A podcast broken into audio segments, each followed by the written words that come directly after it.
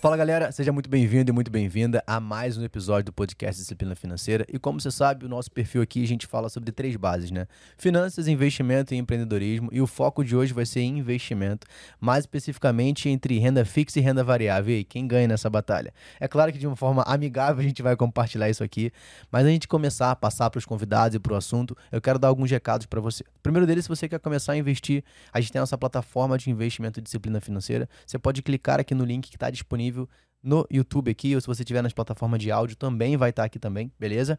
E o próximo recado é que na primeira ou na segunda semana de março vai rolar um evento chamado Seu Melhor Ano Financeiro onde eu vou te ensinar a dar o primeiro passo na linha dos seus investimentos, do zero ao investidor, em uma aula. Então, você pode clicar aqui também e se inscrever, tem um formulário para que você possa participar. Beleza?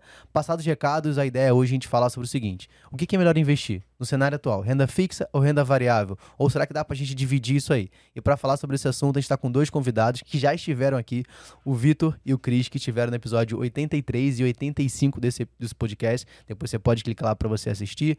Então, antes de mais nada, Cara, sejam muito bem-vindos aqui mais uma vez. E, e, quem é o Cris e quem é o Vitor em alguns segundos. Começa aí, Cris. Primeiramente, obrigado pelo convite, é sempre bom estar aqui. Espero vir aqui mais vezes. é, e meu nome é Cris, sou analista de renda fixa na Nord, então acho que tem bastante coisa para a gente comentar né, sobre o cenário, investimentos em renda fixa e bater um papo também com o mercado de ações junto com o Vitor. Boa, maravilha. Valeu, Rafael. Obrigado pelo convite mais uma vez. Fiquei até surpreso que você lembrou o número do, do podcast que a gente gravou juntos aí. É, na verdade eu não lembrei, né? Eu entrei aqui antes no YouTube e anotei Já tava aqui. aí, né? É, tem aqui a anotação, gente, tá? Porque eu não, de cabeça não ia lembrar, não. Obrigado aí pelo convite mais uma vez. Para quem não me conhece, meu nome é Vitor, sou analista de ações lá na Nord Research. Atualmente eu, to eu toco o produto de small caps lá da casa, mas vamos conversar sobre ações aí, o panorama geral aí do mercado, se, se existem oportunidades aí em meio a esse cenário ou não. É, e só para você entender o que, que a gente vai falar até o final desse episódio, né? Então a gente vai falar sobre cenário econômico, a gente vai falar sobre a independência do Banco Central, a gente vai falar sobre as últimas quebras que a gente teve em duas pequenas financeiras de médio porte ali, como você pode se prevenir olhando para a renda fixa. A gente vai falar um pouco também de como se prevenir em ações olhando para o caos que aconteceu com lojas americanas e qual foi a repercussão que isso deu. Cara, então fica até o final, porque tudo isso vai ser respondido nesse episódio, beleza? Então, para a gente começar, a gente está vivendo algum cenário, né? Então, a gente tem o cenário de influência política, econômica e como é que isso vai influenciar nossos investimentos. Então, o panorama geral, Hoje a gente tem a taxa básica de juros ali permeando em torno de 13,75 na data que a gente grava esse episódio. A gente tem também a inflação ali média de quase 6% no ano de 2022 e as expectativas aí não estão muito boas, a gente pode dizer, né? Então a gente tem um aumento da inflação para os próximos meses, a gente tem a Selic aí que a gente imaginava que poderia ter uma queda, ou se ou pode ter que aconteça por uma canetada, né? Mas tecnicamente eu acredito que não vai acontecer. E que vocês queria que vocês comentassem esse cenário, juros, inflação, é, câmbio, como é que vocês estão vendo isso aí? É, acaba sendo um cenário um pouco complicado, né? E por isso que tem que ter sempre muita atenção, né? Onde você está investindo inclusive no mercado de renda fixa, porque, aliás, né, renda fixa não é exatamente fixa, né? Então tem vários pontos ali para se atentar. Uh, e, de fato, é um cenário desafiador, a gente, como você falou, né? É, a gente ainda tem um problema inflacionário, né? tem um problema da, da questão do Banco Central atingir essas metas, a gente já não está atingindo essas metas há um bom tempo, né? Nos últimos anos. Ainda mais nesse ano de 2023 também deve se repetir, é, provavelmente a gente não vai atingir a meta e a, a inflação pode, inclusive, ficar acima do limite superior da meta, só para explicar um pouco, né? Você tem ali a meta definida definida pelo Conselho Monetário Nacional, tem o centro da meta, e o centro da meta para esse ano é 3,25, mas tem uma banda de tolerância para mais e para menos. Normalmente acaba utilizando essa banda de tolerância para mais, né? Mas. É, essa banda de tolerância é de 1,5 ponto percentual, ou seja, acaba sendo um limite superior da meta para esse ano de 4,75 e as expectativas já estão superiores a esse patamar.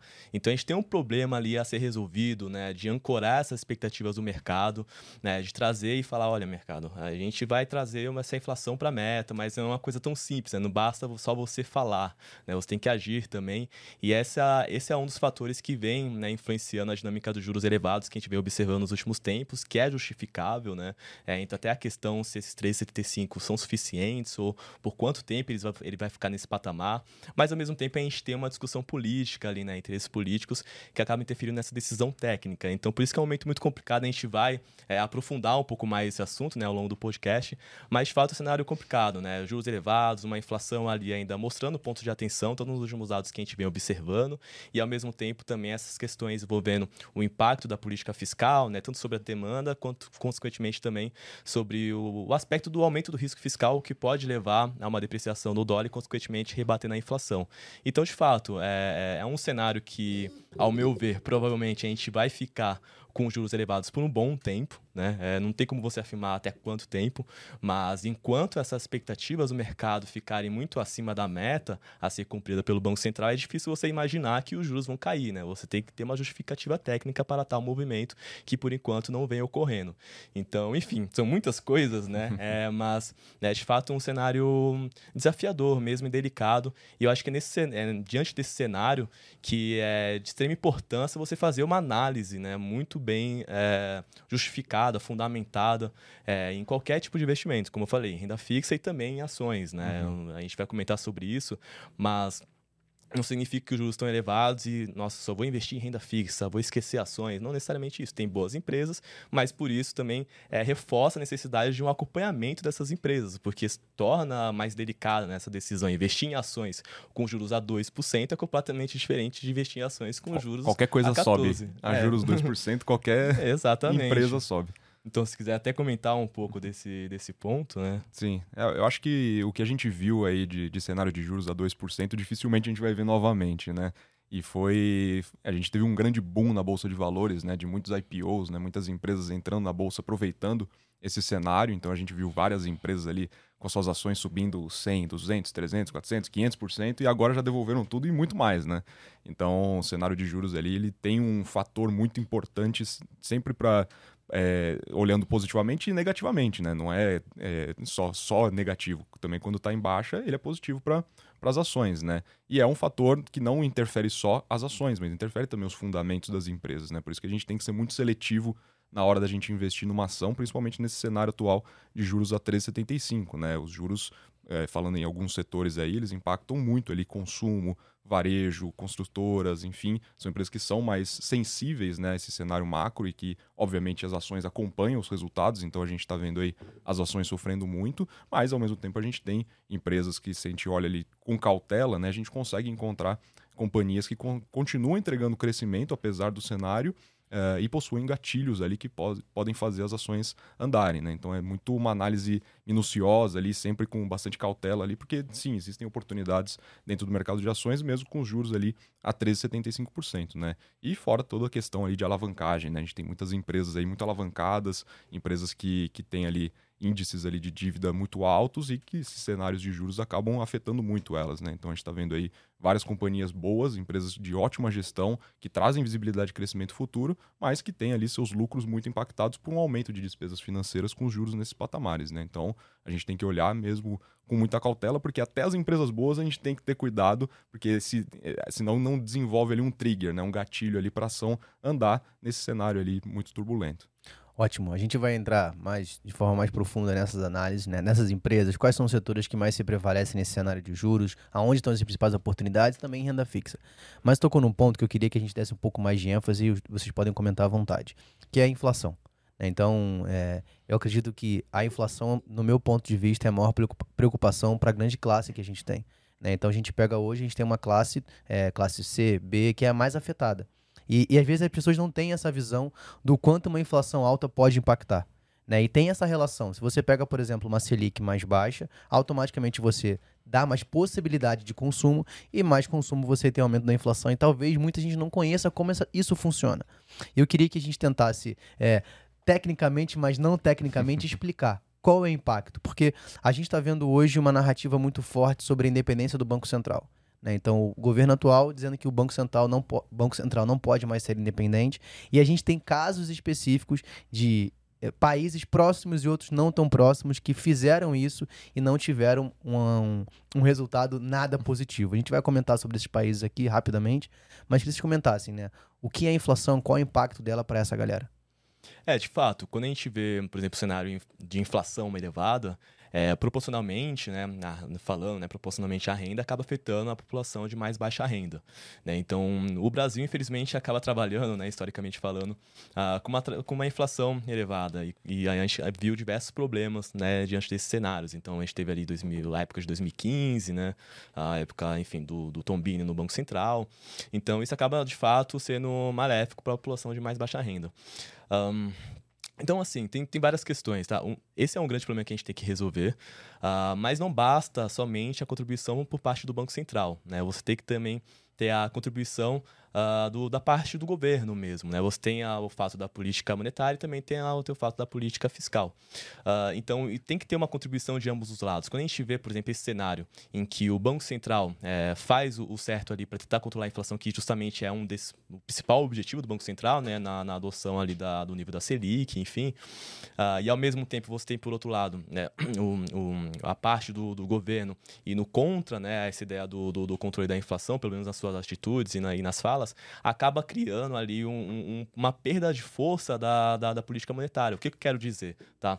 Então vamos imaginar que os dois trabalham no mesmo lado para controlar a inflação. A força da política monetária aumenta. Então você dá um, um aumento de juros, por exemplo, o impacto disso na aceleração da inflação é muito mais forte. Agora, quando você tem as duas políticas indo em direção contrárias, não, não tendo a contribuição né, da parte da política fiscal, por exemplo, esse aumento de juros por parte do Banco Central acaba tendo um efeito menor sobre o controle da inflação. Então você acaba necessitando de mais juros. E mais juros você acaba resultando em menos crescimento, em aumento da taxa de desemprego. Então, esse é um dos impactos na, na, na economia. Né? Você acaba é, tendo que desacelerar a economia, causar ali uma, uma perda de força, né? uma perda de tração, uma redução da demanda, para resultar justamente nesse controle da inflação.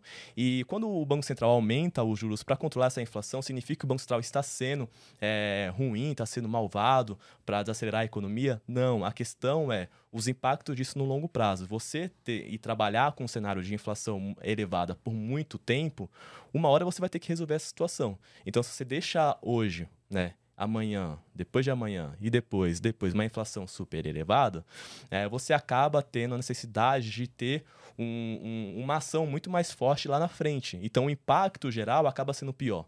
Então é muito melhor para o Banco Central controlar a inflação hoje, não deixar a inflação correr à solta, né, em níveis elevados, porque lá na frente o impacto vai ser muito pior para a economia. Vai ter um impacto mais forte na taxa de desemprego, vai ter um impacto mais forte na desaceleração da da economia. Então, esse é o foco do Banco Central, controlar a inflação hoje. E a, a, gente acaba tendo né, um cenário atualmente desafiador por parte do Banco Central, porque ele tenta fazer isso, mas não tem a contribuição pelo outro lado e aí acaba perdendo né, esse, esse efeito da Selic e dos juros para controlar a inflação, acaba perdendo tração. Né? Então, é, é, de fato um cenário desafiador né, e tem toda essa questão. Aí, o controle da inflação, de fato, acaba sendo uma necessidade né, atualmente, pensando na economia como um todo e pensando no longo prazo. Tá? Mas tem vários, como a gente comentou, né, vários desafios. Nos próprios dados que a gente vem observando, tem desafios, né? Os dados que vêm saindo ainda estão ali muito distantes, né? Da, da do cumprimento da meta do Banco Central e, ao mesmo tempo, tem esses possíveis impactos futuros, como eu comentei inicialmente, né? Você tem um cenário em que a gente ainda tem um, um, uma situação fiscal ainda importante a ser resolvida e, ao mesmo tempo, você tem né, falas em prol de mais, de, de mais gastos sem as contrapartidas necessárias para equilibrar as contas. Você tem um aumento de risco né, do, do país. Então, você imagina você investidor é, se você pode investir em qualquer país, você vê um determinado país, como o Brasil, aumentando, aumentando o risco fiscal, né, tendo uma situação mais delicada. Você fala, putz, se eu vou investir no Brasil, para investir no Brasil eu vou necessitar de um prêmio maior, né, para compensar esse maior risco. Então, essa dinâmica acaba podendo resultar né, em, em saída de capital né, do, do, do, país, o que acaba resultando né, numa possível desvalorização do dólar. É, até falando do, da, do dólar especificamente, né, e para encerrar aqui passar para o Vitor também, mas muita gente ficou é, um tempo observando e falando, putz, mas ok, é argumento fazendo X, está fazendo Y, mas o dólar não está se movimentando, então o dólar está tranquilo. Mas isso é uma visão um pouco simplória, tá? Porque o que, é, o que aconteceu nos últimos tempos foi uma perda de força do dólar perante o mundo. Então a gente viu, por exemplo, nossos pares emergentes é, com as moedas se valorizando e se beneficiando por esse cenário de perda de dólar, do, a perda da força do dólar perante o mundo. Enquanto que o Brasil não acabou resultando nesse movimento. Então a gente ficou parado, né, nominalmente, mas a gente, ao mesmo tempo a gente perdeu a oportunidade de ver o nosso dólar em patamares muito inferiores. Hoje está em 5,20, 5,20 e pouco. A gente perdeu a oportunidade de estar em, nos patamares de 4, 4,80, 4,90 por conta de todas as questões de aumento de risco e maior, né, maior sensi o país sonando mais sensível, né? Então, tem todas essas questões, né? Como, desculpa, quando eu começo a falar sobre economia, eu começo a falar sobre tudo porque eu gosto, então... Cara, fica, fica, fica à vontade. É. A gente tem tempo disponível para isso. Mas eu vou passar para o Vitor também é. para entender um pouco a visão o Cris falando de dólar a 4, que saudade. É. Mas antes de, de, passar a bola para o Vitor, eu queria fazer um disclaimer aqui, até de uma, um bate-papo que a gente teve antes, né? Então, para quem tá, tá vendo a gente, talvez você não possa ver esse gráfico aqui, depois eu vou compartilhar, quem quiser, se puder compartilhar. Ah, tá. Foi um gráfico pela, pela- feito pela WHG, né? Então, deixar aqui a, a fonte, né? Então, cara, sensacional o gráfico que eles fizeram, pra gente trazer um pouco dessa visão é, mais realista e mais prática ao nosso redor, né? Então, só pra você ter uma ideia, a gente teve, por exemplo, dois exemplos aqui que teve uma influência governamental no Banco Central, na política monetária, e qual foi o impacto disso, que foi Turquia e Argentina, né? Então, pares aí próximos da gente.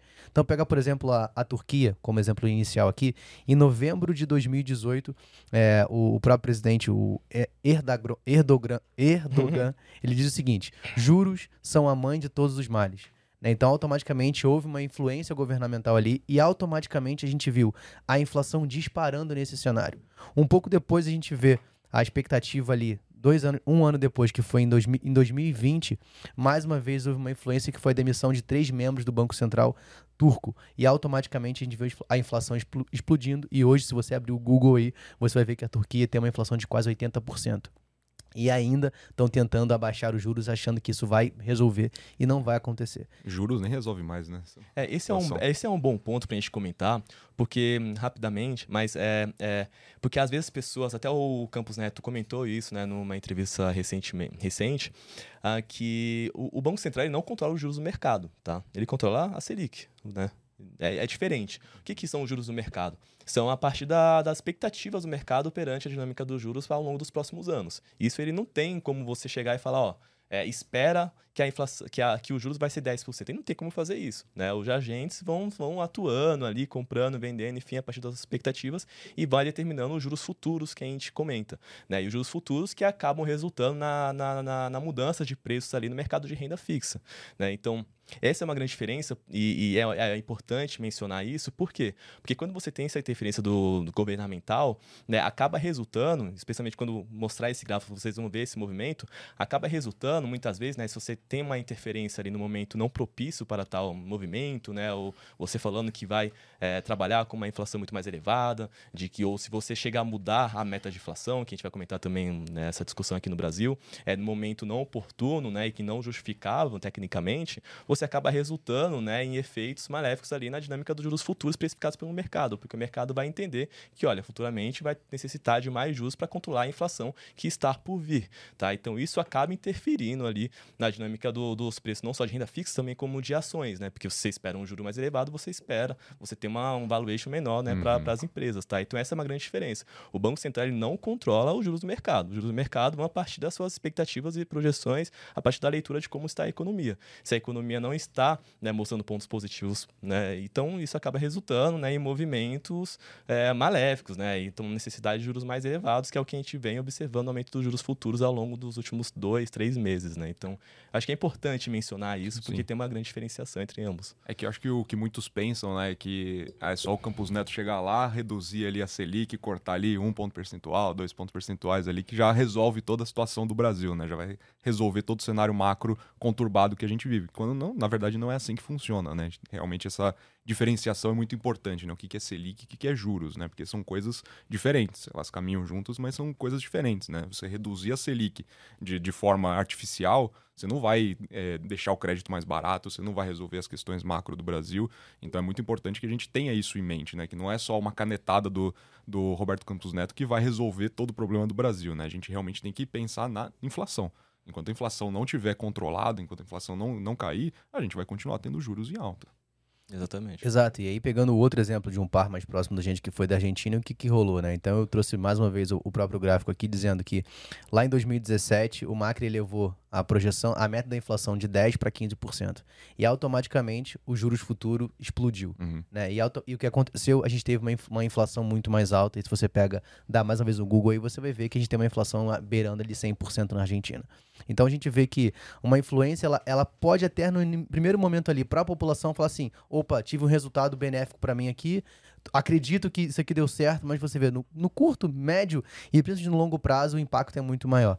Eu acho que aí entra no papo que a gente teve antes de começar, junto com tava falando com o Cris. A gente tem uma cultura muito imediatista, né? Então eu sempre quero um resultado de curto prazo, eu quero exato. agora, tem que resolver agora. Eu não consigo ter uma visão de construção. E isso é muito ruim, porque eu sempre estou preocupado com o meu próprio umbigo. Então, calma aí, deixa eu ver o que, que é bom para mim. E aí entra o conflito de interesse, né? Que a gente fala no mundo dos investimentos, mas entra em todo o cenário. Porque eu tô preocupado em qual, o que, que isso vai trazer de resultado para mim. Uhum, E aí foi o que você falou. Todo mundo acha que é só o Campos Neto ir lá, dar uma canetada, que vai funcionar.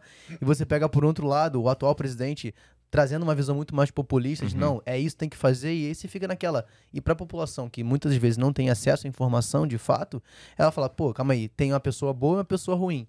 Vou achar um culpado e alguém que vai solucionar, e não é isso que acontece. né? Exato, você gera uma dicotomia né, muito grande, né? O que a gente está vivendo hoje parece muito um conflito população versus mercado, né? Parece que o mercado é um, é um ser malvado, ali, maligno, que só está pensando ali nos interesses dos banqueiros, quando na verdade isso é totalmente é uma falácia, né? Isso está errado. Então, o que, que a gente pensa mesmo, né? O que o mercado pensa é que a gente precisa ter uma postura ali mais responsável, não pensando nos juros que podem beneficiar ali as ações, a gente vai ganhar dinheiro com isso, não, é, é beneficiando a economia. A economia girando, isso vai ser bom para a população inteira, né? Então, acho que essa, esse conflito né, que está sendo gerado, essa guerra que está sendo gerada entre a população e o, e o mercado, né? E isso, querendo ou não, está sendo estimulado pelo governo atual, isso é muito ruim, né? Isso é muito prejudicial, né? Então a gente tem que ter uma responsabilidade fiscal para que a gente consiga ver a economia voltando a girar, que a gente consiga ver inflação caindo. Eu tô longe de ser a pessoa que vai ser contra eh, qualquer tipo de programa social, mas tudo que tem que ser parte do governo tem que ser feito de forma responsável, sempre. O, porque o que eles vão achar de solução agora para é, manter essa, é, os discursos né, que eles foram eleitos é exatamente aumentar a receita, não corte de gastos. Né? Então, aumento de receita, vulgo aumento de imposto, né? E imposto é inflacionário. Então, isso é péssimo. Então, se, se eles mantiverem esse discurso, isso aí vai continuar rolando, as expectativas vão continuar piorando, inflação subindo, é, juros subindo também, enfim. Então, dificilmente a gente vai conseguir chegar ali no, num consenso ali do que realmente é bom para o país, né? E aí, pra gente fechar esse assunto e entrar no, no quesito de ações, eu tava fazendo e aí, uma análise ontem pensando sobre esse assunto, né? Então, pra mim, basicamente, o que acontece hoje quando a gente olha o ataque ao Banco Central, pra mim, é uma terceirização de culpa, porque o próprio governo atual não é capaz de cumprir com aquilo que foi prometido de forma irracional na sua campanha eleitoral. Então, muitas coisas foram prometidas e pela incapacidade eu tenho que terceirizar e achar um culpado. E é muito mais fácil culpar o mercado é, culpar uma pessoa, porque eu falo assim, cara, eu- se eu não sou capaz, eu tenho que achar alguém, ao invés de eu falar que o que eu prometi eu não consigo cumprir. Então, eu acho que o Banco Central tem uma, uma característica muito simples, a estabilidade financeira. Ele vai, usar, ele vai ter que trabalhar em cima disso e ele vai ter que usar tecnicamente, sem a sua visão, sem. eh, a gente estava até falando, né? Eu, não, eu tenho que parar de olhar com o coração, é, é, parar de olhar com uma idolatria do que eu quero fazer e sempre com a minha mente. Calma aí, o que, que eu tenho que de fato cumprir para que aquilo faça, tenha êxito para toda a população? Eu acho que isso muitas vezes não é bem visto. Então, acho que a principal função hoje do ataque é a terceirização de culpa por aquilo que é impossível de ser cumprido. Então, passando por esse cenário, falamos de Banco Central, acho que tinha muito mais coisa pra gente falar, mas vamos entrar agora olhando para tudo isso, né? Então, ataque ao Banco Central, cara, juros mais alto, meta de inflação, é, como eu invisto melhor, tanto em renda fixa e em renda variável.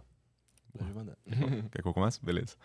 É, dando continuidade, né, o que eu estava falando sobre ações, né, sobre esse cenário, como que ele impacta o mercado de ações. O que a gente está vendo aí, é, desde o começo ali das elevações da Selic, é uma queda muito forte e generalizada dentro do mercado de ações. Óbvio que algumas empresas ali, alguns setores foram beneficiados, principalmente o setor de commodities, né, que acabaram é, empurrando ali o Ibovespa. A gente poderia, poderia ter visto ali um 2022 até um 2021 muito pior se não fosse ali as commodities, até alguns grandes bancos ali performando bem. Então a gente viu ali uma certa estabilidade do, do mercado ali olhando somente para o Ibovespa, mas quando a gente olha de uma forma geral, assim, uma foto geral do mercado, foi um, foi- foram dois anos, né? E hoje e esse ano também de 2023 está sendo muito ruim. Então foram é um cenário aí muito é, maléfico assim para para a bolsa de valores ali como um todo, né? E isso tem alguns fatores, né? Quando a gente tem uma elevação da taxa de juros, a gente tem primeiro o impacto dos fundamentos das empresas, né? Que nem eu disse no começo, a gente tem tanto é, redução de consumo, né? Para algumas empresas, para alguns setores ali mais específicos, como a gente tem também impactos ali na, na dívida da, da empresa, ali principalmente ali afetando os lucros da companhia, né? Então a gente tem muitas empresas que é, principalmente essas empresas de capital intensivo, né, que precisam sempre estar se financiando ali, sempre estar investindo para crescer, são empresas que têm ali índices de alavancagem maiores, né? E nesses cenários, obviamente, que eles vão ter ali despesas financeiras maiores e o lucro vai cair, né? Então a gente tem locadoras aí sofrendo muito por conta disso. São empresas que são de capital intensivo, precisam estar ali constantemente financiando, possuem índices de alavancagem ali superiores a três vezes ali a dívida líquida EBITDA e, consequentemente, a gente vai ter ali esse, esse aumento né, da despesa financeira e o lucro lá está caindo bastante, né? Então são setores ali que precisam sim ter bastante cautela na hora de investir, porque mesmo que, né, eu disse, trazendo visibilidade de crescimento, algumas delas até se beneficiando ali de mudanças de comportamento, a gente tem um cenário ruim para as ações, né? Porque as ações precisam de gatilhos para andar, né? E, um, e, o principal gatilho nesse caso é exatamente uma, uma queda ali dos juros, ou pelo menos uma visibilidade ali futura de uma queda dos juros ali de forma sustentável, né? Então tem esse ponto do dos fundamentos, né, do impacto dos fundamentos, mas também tem um ponto muito importante que é do valuation, né? Quando você tem ali uma elevação dos juros, você tem um aumento da taxa de desconto ali das planilhas de valuation dos analistas de mercado, né? Então você faz projeções futuras de resultados das empresas e você traz isso ao valor presente descontando de uma taxa. Quando você desconta por uma taxa maior, né, com a elevação dos juros, você vai ter um valuation menor, você vai ter preço alvo menor para as empresas. E isso aconteceu com praticamente todas elas, né? Uma outra ali que acaba é, se sobressaindo, mas de uma forma geral, todas elas foram impactadas por esse fator de juros dentro do valuation. Então, você tem ali dois impactos muito fortes e que estão fazendo aí com que muitas empresas estão apresentando ali quedas de 50, 60, 70, 80% ali nas suas ações, né? Então, é um cenário que realmente a gente tem que olhar com bastante cautela, né? É, eu, pelo menos quando vou sempre fazer minha gestão de portfólio, eu não penso somente no longo prazo, eu penso também no médio prazo, né? O que, que essas empresas podem me entregar no médio prazo, se elas podem performar melhor do que a média do mercado, se elas possuem esses triggers, né? De, de curto, médio prazo também para as ações andarem. Porque se a gente só ficar ali lá no longo prazo, ela vai, vai me compensar. Provavelmente esse longo prazo pode demorar mais do que eu gostaria, né? Então a gente tem que sempre olhar para o cenário, fazer uma análise cautelosa do cenário para ver quais empresas conseguem é, não se beneficiar, porque se beneficiar é, é, pouco delicado a gente falar, né? Que empresas vão conseguir se beneficiar, mas que conseguem ali performar melhor do que a média que vem sofrendo muito nesse, nesse ponto, né? Então, existem alguns setores, mais para frente posso falar de algumas oportunidades, mas existem alguns setores que podem sim performar melhor e é isso que a gente está olhando, né? Empresas que dependam o menos possível do cenário macro. Para mim, esse é o grande ponto. Se eu fosse trazer uma dica né, para o investidor que quer continuar investindo em ações nesse cenário macro turbulento, é invista em empresas que dependam pouco ou nada do cenário macro, que consigam continuar crescendo, entregar crescimento, que possuam aí crescimento contratado, principalmente aí para os próximos anos, e olhar para o valuation, né? olhar para os múltiplos ali, ver ali oportunidades, ver se o preço compensa ali os riscos e incertezas do negócio, e aí você vai estar tá fazendo um bom negócio aí. Eu tenho, tenho a convicção que, pelo menos no médio prazo, a gente vai ter um retorno. E pegando agora passar para o Cris, eu acho que eu até estava fazendo uma análise, a gente comentou antes, né? Quando a gente pega o, o, Brasil especificamente, sempre é muito comum de ter uma taxa elevada de juros e isso acaba trazendo um ponto positivo para quem investe em renda fixa ou tem uma visão mais conservadora. Por mais que a gente sempre defenda um portfólio mais diversificado, a gente sabe que muitas vezes a renda fixa acaba chamando um pouco mais de atenção, né? Então, digamos que o Cris está em evidência nos últimos anos agora com esses juros mais altos. E aí eu peguei basicamente os últimos 10 anos, né? E peguei a performance do Ibovespa, que é o principal índice de ações do Brasil, uhum. o IPCA, que é a inflação e o CDI. E quando você pega nesse comparativo os últimos 10 anos, tem o CDI performando praticamente quase que o dobro uhum. do Ibovespa e da própria inflação também. Né? Então, só para a nível de, de cálculo aqui, Ibovespa 75%, IPCA 79,54% e o CDI 130% nos últimos 10 anos. CDI é um cavalo. É. E aí você fala, caramba, então, será que eu tenho que deixar tudo na renda fixa? A gente já vai entrar mais para frente sobre uhum. essa situação, mas queria que Cris comentasse para gente, é, dentro desse cenário, né, será que de fato é importante eu estar mais alocado em renda fixa? Quais são as principais oportunidades? E depois a gente vai entrar nos riscos, né? Pegando o que aconteceu essa semana agora, a gente já vai entrar também. Mas olhando para isso, será que realmente para o Brasil ou para o investidor aqui do, da nossa nação é melhor continuar com essa visão mais rentista, né? Com os famosos 1% ao mês? É, primeiro, vai primeiro, depende do perfil do investidor, né? Mas nesse momento não ter nada de renda fixa, para mim é uma coisa de maluco. Porque assim, a gente tá falando de de né, Selic a 14 e essa perspectiva da gente ficar com os juros elevados por um bom tempo. Então, primeiro, vai depender né, do perfil do, do investidor, quanto que ele vai ter né, alocado em renda fixa, quanto ele vai ter em ações, enfim, se é mais arrojado, vai ter mais ações, né? Vai do, do perfil de cada um, né? Não tem uma regra exatamente para isso, uhum. mas de fato, como eu falei, tem que ter renda fixa, pelo menos é alguma coisa tem que ter, tá? Porque o custo de oportunidade aumenta muito, né? Como o Vitor falou, vamos imaginar que você tem uma empresa que é ok, tem uma perspectiva de crescimento ali para daqui a cinco anos, enfim, é, mas ela fica parada por esse tempo, né? Então você tem um carrego ali, né? Você não está rendendo nada, a ação está parada, você não está perdendo, mas não está ganhando. Ao mesmo tempo, você, tem, você pode estar tá rendendo ali um pouco mais de 1% na renda fixa. Né? Então, você tem um custo de oportunidade, tem que levar em consideração esse custo de oportunidade. Então, por isso que tem que ter uma mescla. Eu acredito que tem uma mescla. Eu, eu apesar de ser analista de renda fixa, eu também tenho ações, né? Eu compro ações do, do, do Vitor.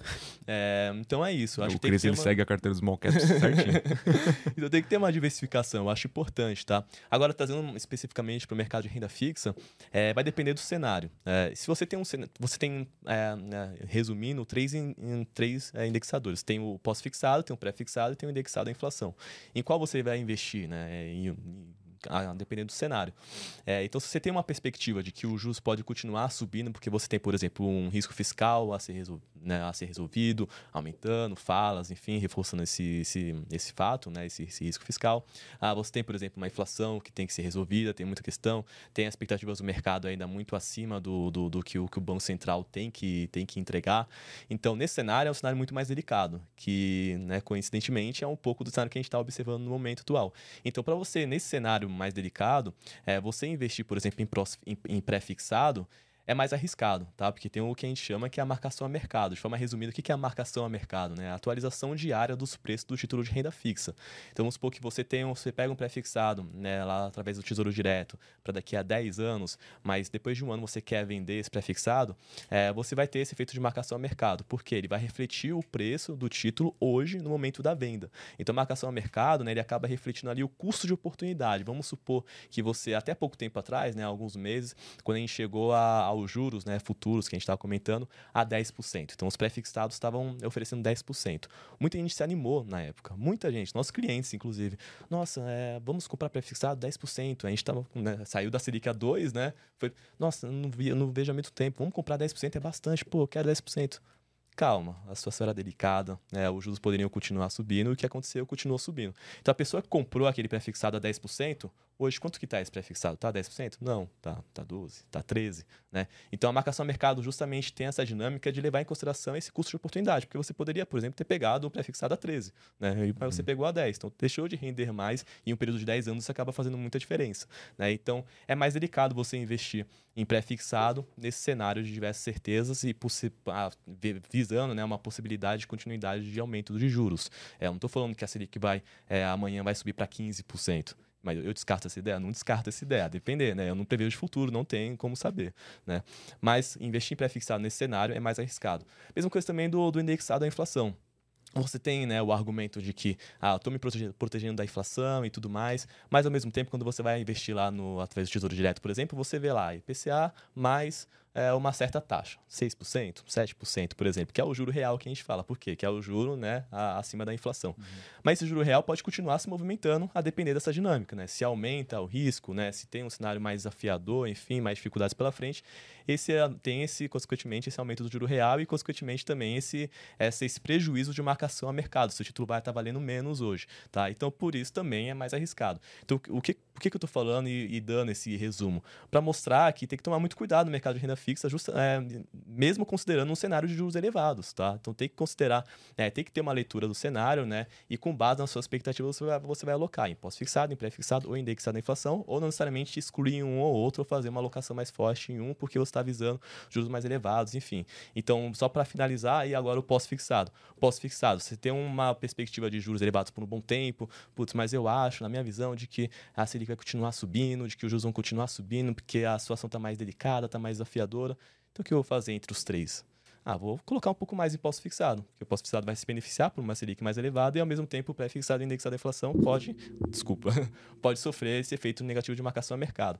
Tá? Então, esse é um, tem muito mais, tipo, mais detalhes para dar, né? mas de forma resumida, eu quero refletir essa questão de que renda fixa não é fixa, tem que ter muito cuidado nos seus investimentos, especialmente nesse mercado, nesse momento de mercado delicado. Tá? Então, reforça a ideia de que é importante ter uma análise bem, bem fundamentada e não agir de olhos fechados, tá? Não, não falar, ah, vou aplicar é, nisso em renda fixa, qualquer coisa, porque o juros está elevado. Não.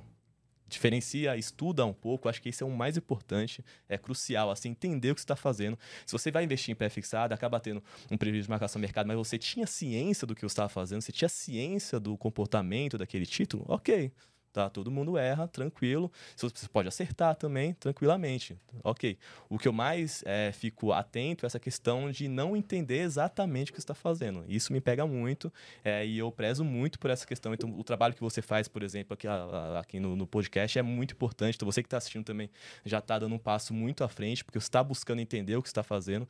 Então, acho que, em resumo, é isso. Então, eu queria é, é, reforçar essa ideia do, na necessidade de estudo e de acompanhamento e não fazer nada de olhos fechados. Essa análise é, é, é crucial. É, e a gente falou isso bastante no episódio que a gente comentou, né, no, de renda fixa específica que a gente fez no ano passado, muito sobre essa ideia do estudo, né, a importância de você buscar, até porque isso fez parte da sua história, da sua jornada, né, o quanto o estudo foi importante para a sua jornada como profissional.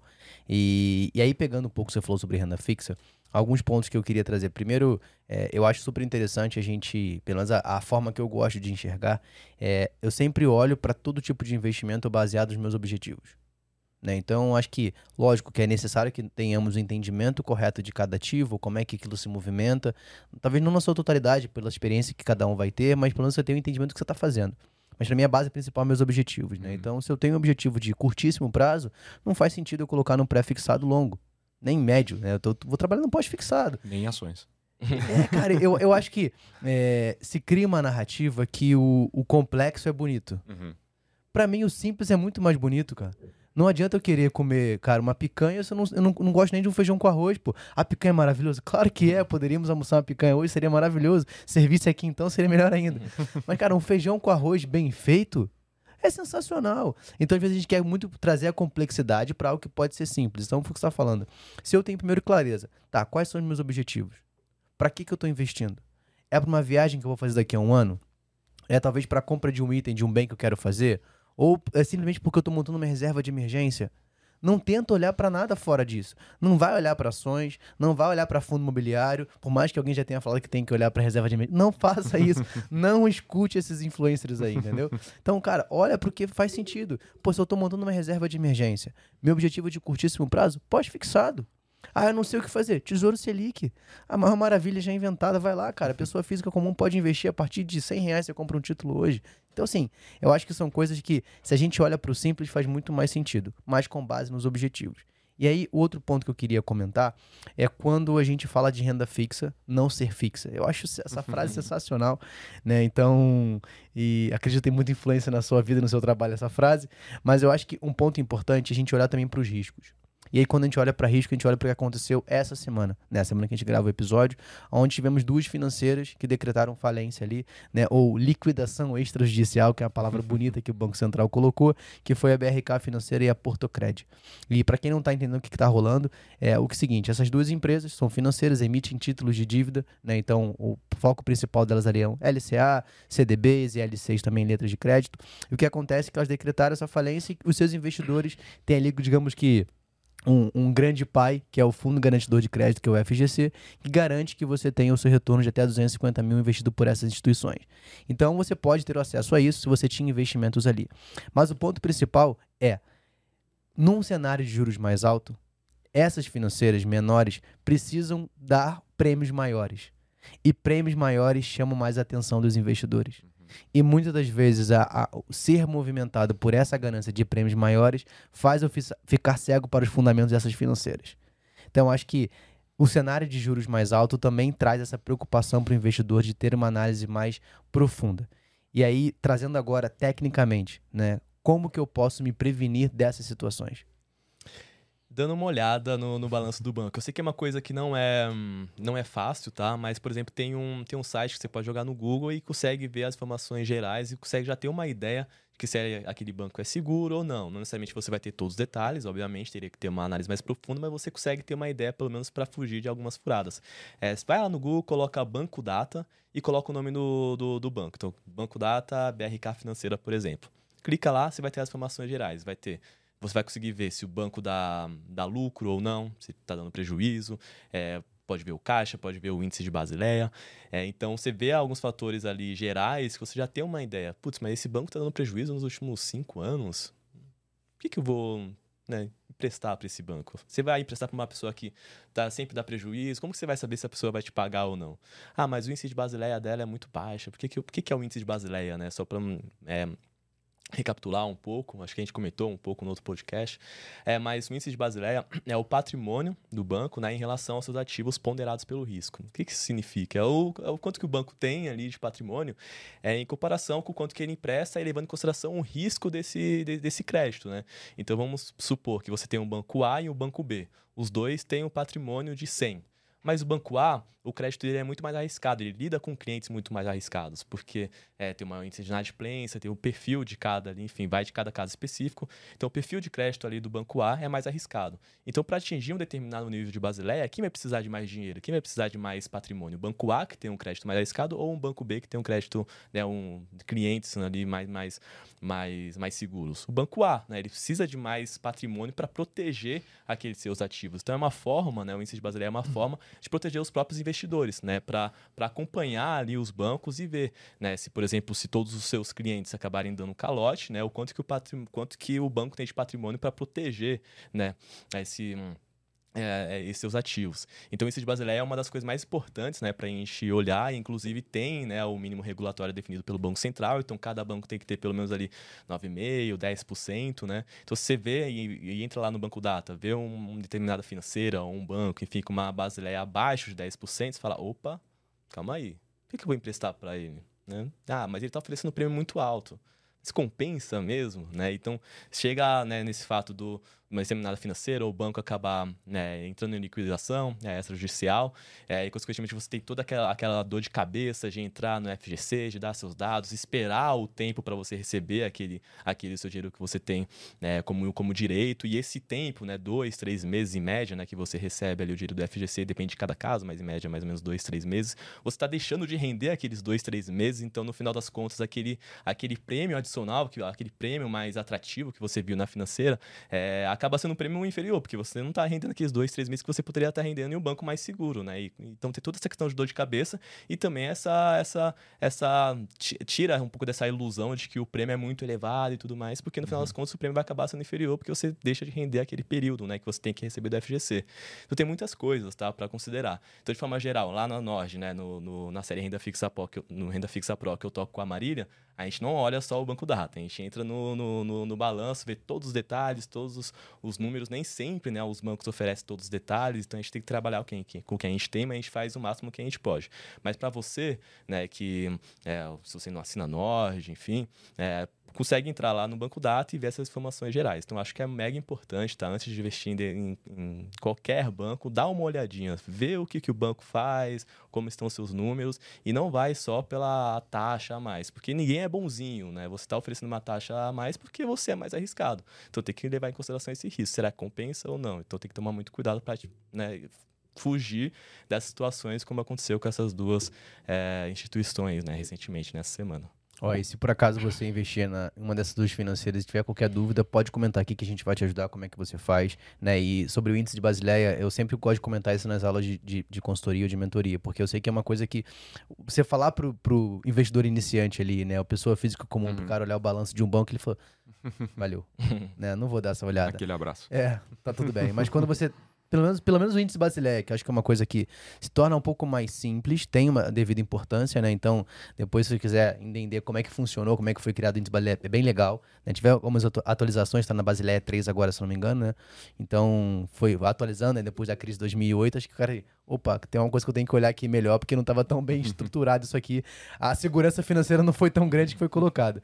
Mas eu acho que são pontos que a gente tem que olhar e é muito importante para o investidor estar atento a isso. E não só ficar sempre olhando para quanto eu vou receber, uhum. mas aonde eu estou investindo e a gente vê que esses riscos acontecem. E aí, olhando para risco e colocando agora para renda variável. Né? Então, mais uma vez, a gente fala de eu tenho que fazer uma boa análise, eu tenho que buscar. Mas tivemos um caso recente que, mesmo com análise, mesmo com, com auditoria, teve uma treta que foi o caso de lojas americanas, né? Inclusive temos um episódio aqui específico sobre lojas americanas, depois você pode assistir também.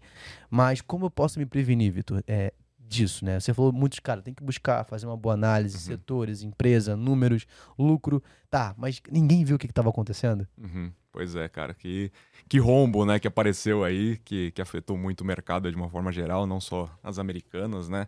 Cara, esse caso em específico do que aconteceu com, com americanas, era muito difícil de você descobrir né, o que estava acontecendo, né? Que nem você disse. Tinha cobertura de auditoria, tinha cobertura de analistas, né? Porque quando você olha lá, joga no Bloomberg lá para ver cobertura né, de analistas por, por empresa, né? Cara, você via diversos analistas que cobriam a empresa e antes do rombo, praticamente todos estavam dando compra para as ações americanas, né? Então, passou desapercebido, né, digamos assim, por, por todos eles, né, inclusive por membros da, da empresa.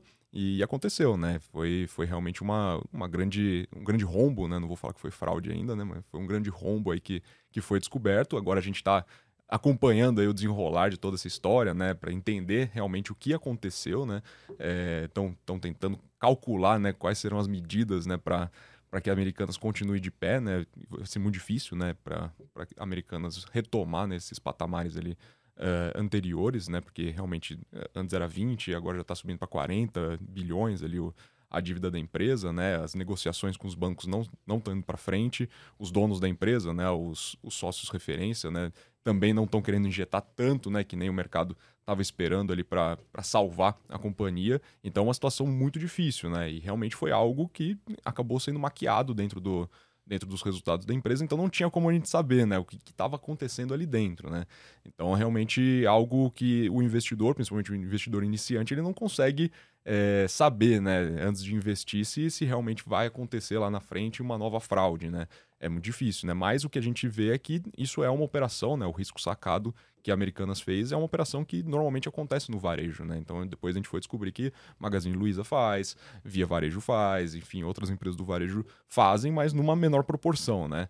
Então eu acho que a, a, partir de agora, a partir desse momento que aconteceu, que foi descoberto o rombo, eu acho que essas empresas, principalmente essas principais competidoras dentro do varejão, digamos assim, né, como Magalu e Via, elas vão dar um, fo um foco muito maior ali para mostrar, olha o que eu estou fazendo, olha quanto que eu tenho de risco sacado, é, olha minha dívida, olha minha alavancagem aqui, para que o mercado tenha confiança nessas empresas, né? Porque muitos, logo em seguida que aconteceu, muitos já saíram falando que não, cara, agora Magazine Luiza, agora Via Varejo, a gente precisa comprar as ações porque elas vão bombar, né? Agora americanas caindo, então possivelmente as grandes vencedoras serão Magalu e Via, né? Mas a gente tem que ter cautela, né?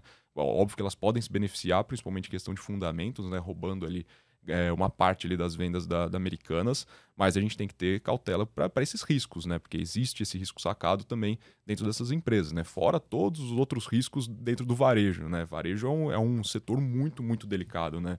É, que nem eu disse no começo, é o setor que talvez seja mais sensível ali à elevação de juros, né? Então, o consumo ali totalmente, é, totalmente impactado negativamente por conta do aumento do, dos juros. São empresas que possuem alavancagens altas, tá? Então, não é só o risco sacado ali que, que a gente tem que ficar de olho, mas também essa, essa alta alavancagem. Então, praticamente todas elas tiveram uma reversão ali de lucro para prejuízo agora aí nos últimos trimestres, né? Americanas, Via, Magalu, todas elas ali, pelo menos estão com lucro muito, muito baixo, né? Em queda livre praticamente, né? E as ações estão acompanhando essas quedas. Então, o varejo tem várias é, particularidades ali que a gente tem que ter muita, muita cautela e tem a parte da que, que para mim, né, o principal risco é a concorrência, né? Porque não é só é, essas três que, que nadam sozinhas no mercado. A gente está falando de um mercado que tem uma Amazon, que tem um mercado livre, que tem as empresas chinesas entrando agora também com muita força, né? Não só é, Alibaba, enfim, tem a Shein entrando também forte dentro desse mercado,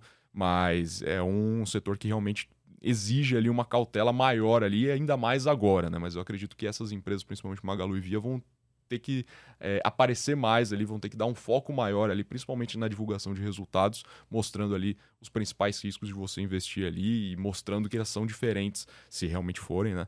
Que elas são diferentes da, da Americanas. Então, esse, esse ponto do risco sacado, esse ponto que não foi contabilizado, isso aí o investidor ele não vai conseguir descobrir, mas ele pode olhar para outros riscos seja do setor, seja do próprio negócio da empresa, que é sim muito importante, né? Que nem vocês estavam falando sobre renda fixa, é sempre uma relação que você faz de retorno e risco. Eles caminham junto, né? Se você está querendo um retorno maior, você tem que saber que o risco pode ser maior também.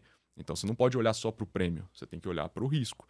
E o risco dentro desse setor ele é muito grande, assim como outros setores. Constru construção civil agora também, nesse cenário de juros altos, também é muito, é, muito impactado negativamente, né? não só de juros, mas inflação do, de, da construção civil como um todo aí está tá impactando muito os fundamentos dessas empresas. Né? Então a gente tem que ter bastante cautela e analisar setor a setor, empresa por empresa, para saber exatamente quais são os riscos de cada negócio. É, e quando a gente fala de, de juros mais altos, né, para quem talvez fosse, pô, mas por que, que essas empresas são impactadas, né? A gente já comentou um pouco, mas quando eu falo de juros mais altos, é o preço do dinheiro ficando mais caro. Né? Então, essas empresas que precisam de uma alavancagem, precisam trabalhar com, com dinheiro de terceiro, acaba ficando mais difícil. E automaticamente a gente tem também uma, uma inflação ali que pode vir a, a ficar um pouco mais complicada. E para a pessoa, o varejo, por exemplo, o cara vai comprar uma televisão. Pô, o cara, o cara tá com maior dificuldade de comprar o feijão com arroz. Ele Exato. vai olhar pra uma televisão? Ele não vai olhar pra uma Exato. televisão. Eu vou priorizar o alimento da minha casa, o meu uhum. aluguel, a conta de luz, e depois olha pra compra de uma televisão. Que automaticamente, se o dinheiro que chegou para aquela empresa chegou mais caro, a televisão vai ficar um pouco mais cara também, mesmo parcelada em 24 vezes. Uhum. Não vai ter jeito, vão ter os juros embutidos ali naquela compra. Sim, então, Exato. essas empresas acabam tendo uma, uma, um um prejuízo, uma dificuldade uhum. maior de, de crescer nesse cenário. Mas do outro lado, a gente também tem as empresas que podem se favorecer do cenário de juros. Uhum. E aí, queria que você comentasse, lógico, não dá pra gente falar de todas as empresas, uhum. mas de os setores que podem se favorecer mais de uma taxa de juros mais alta. Uhum. Boa. É, não, e só complementando essa parte do varejo, né? Não estou dizendo aqui que todo varejo é ruim, tá?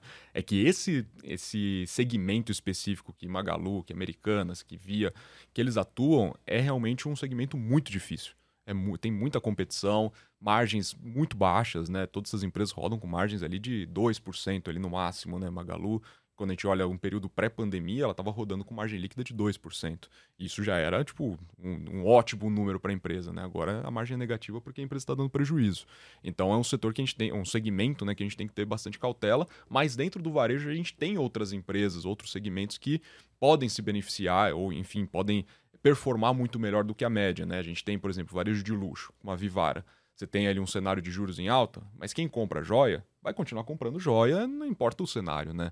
É, varejo pet também é um varejo que se beneficia de uma mudança de comportamento da população. Cada vez mais os pets estão sendo humanizados, é, enfim, é um mercado também que é muito pulverizado, né? Então as empresas que estão dentro ali, as três maiores empresas detêm ali cerca de 15% do mercado, então você tem 85% que está na mão de, de, pequenos pet shops, veterinários, enfim, então existe aí um mercado muito grande para avançar.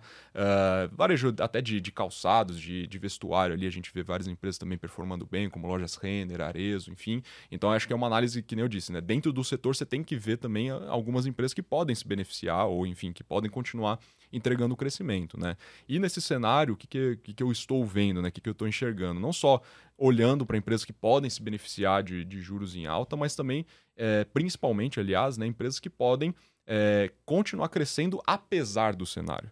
Para mim, esse é o mais importante: é, é, é, escolher empresas que podem crescer apesar de um cenário macro turbulento. Então, a gente tem na carteira petroleiras, uh, que são empresas ali que conseguem né, continuar crescendo, que já tem um crescimento contratado muito importante para os próximos anos, e elas não dependem ali do que está acontecendo na política, o que está acontecendo né, no cenário de juros, de inflação, enfim, óbvio que impacta, né? Óbvio que principalmente as ações. No curto prazo, a gente sabe que o mercado é totalmente irracional, né? O mercado não vai comprar é, uma ação ali precificando todo o crescimento que ela já tem para entregar ali nos próximos anos, porque curto prazo é fluxo, né? Que, o que realmente importa, né? Então, a gente vê empresas aí com um crescimento contratado de 500%, 600% dentro do mercado de petróleo e que o mercado não está precificando nem uma pequena parte disso, né?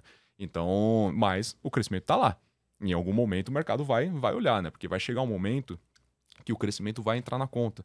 E quando o crescimento entra na conta, os múltiplos eles acabam caindo. Porque você tem um múltiplo ali, se a ação ficar parada e o resultado aumenta, o múltiplo ele vai sendo reduzido. E chega uma hora que o múltiplo está tão baixo que o mercado fala, pô, não faz sentido, né? Não faz nenhum sentido. Então a gente está vendo já isso acontecendo com algumas empresas, inclusive dentro da nossa carteira a gente tem empresas que estão negociando a, sei lá, três vezes EBITDA, mesmo sendo small caps, o mercado olha e fala, cara, não faz sentido. Não faz sentido não ter essa, essa companhia, né? Então a gente está vendo até movimentos institucionais, até meio contraintuitivo né, nesse momento, porque normalmente institucional ele foge de small caps, né? Mas a gente está vendo algumas small caps performando muito bem desde o do final do ano passado, exatamente por isso, porque ficou barato demais para ser verdade, né? As empresas continuam crescendo, continuam trazendo visibilidade futura e o preço só vai diminuindo se a ação não anda. Então chega um momento que o mercado fala, cara, eu vou comprar, não faz sentido.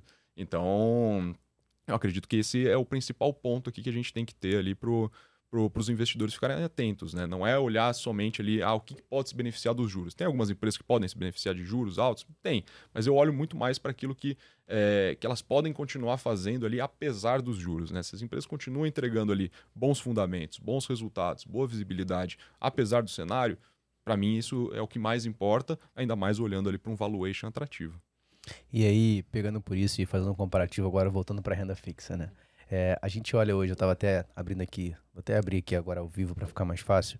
A gente pega, por exemplo, o site do Tesouro Direto, então você pode acessar aí também, e você consegue ver os títulos sendo negociados no dia de hoje, né?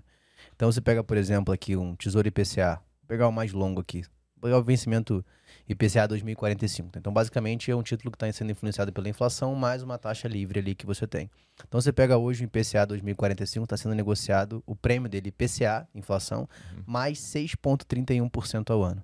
É, se a gente for pegar isso nos últimos 6, 10, 15 anos, cara, quem conseguiu pegar uma taxa dessa ganhou de todo mundo, né? Se a gente for fazer uma competição aqui. Uhum. É, vamos pensar que tá todo mundo na, na, na, numa piscina olímpica nadando ali. Né? Como se o IPCA fosse o Michael Phelps da parada, tá ligado? E o resto fosse o, resto, né? O máximo ali nem chegar no, no cielo ali, mas, cara, não tem como. O IPCA sempre tá ganhando nessa piscina. E aí, vendo para isso, por que eu saio de IPCA e vou para ações?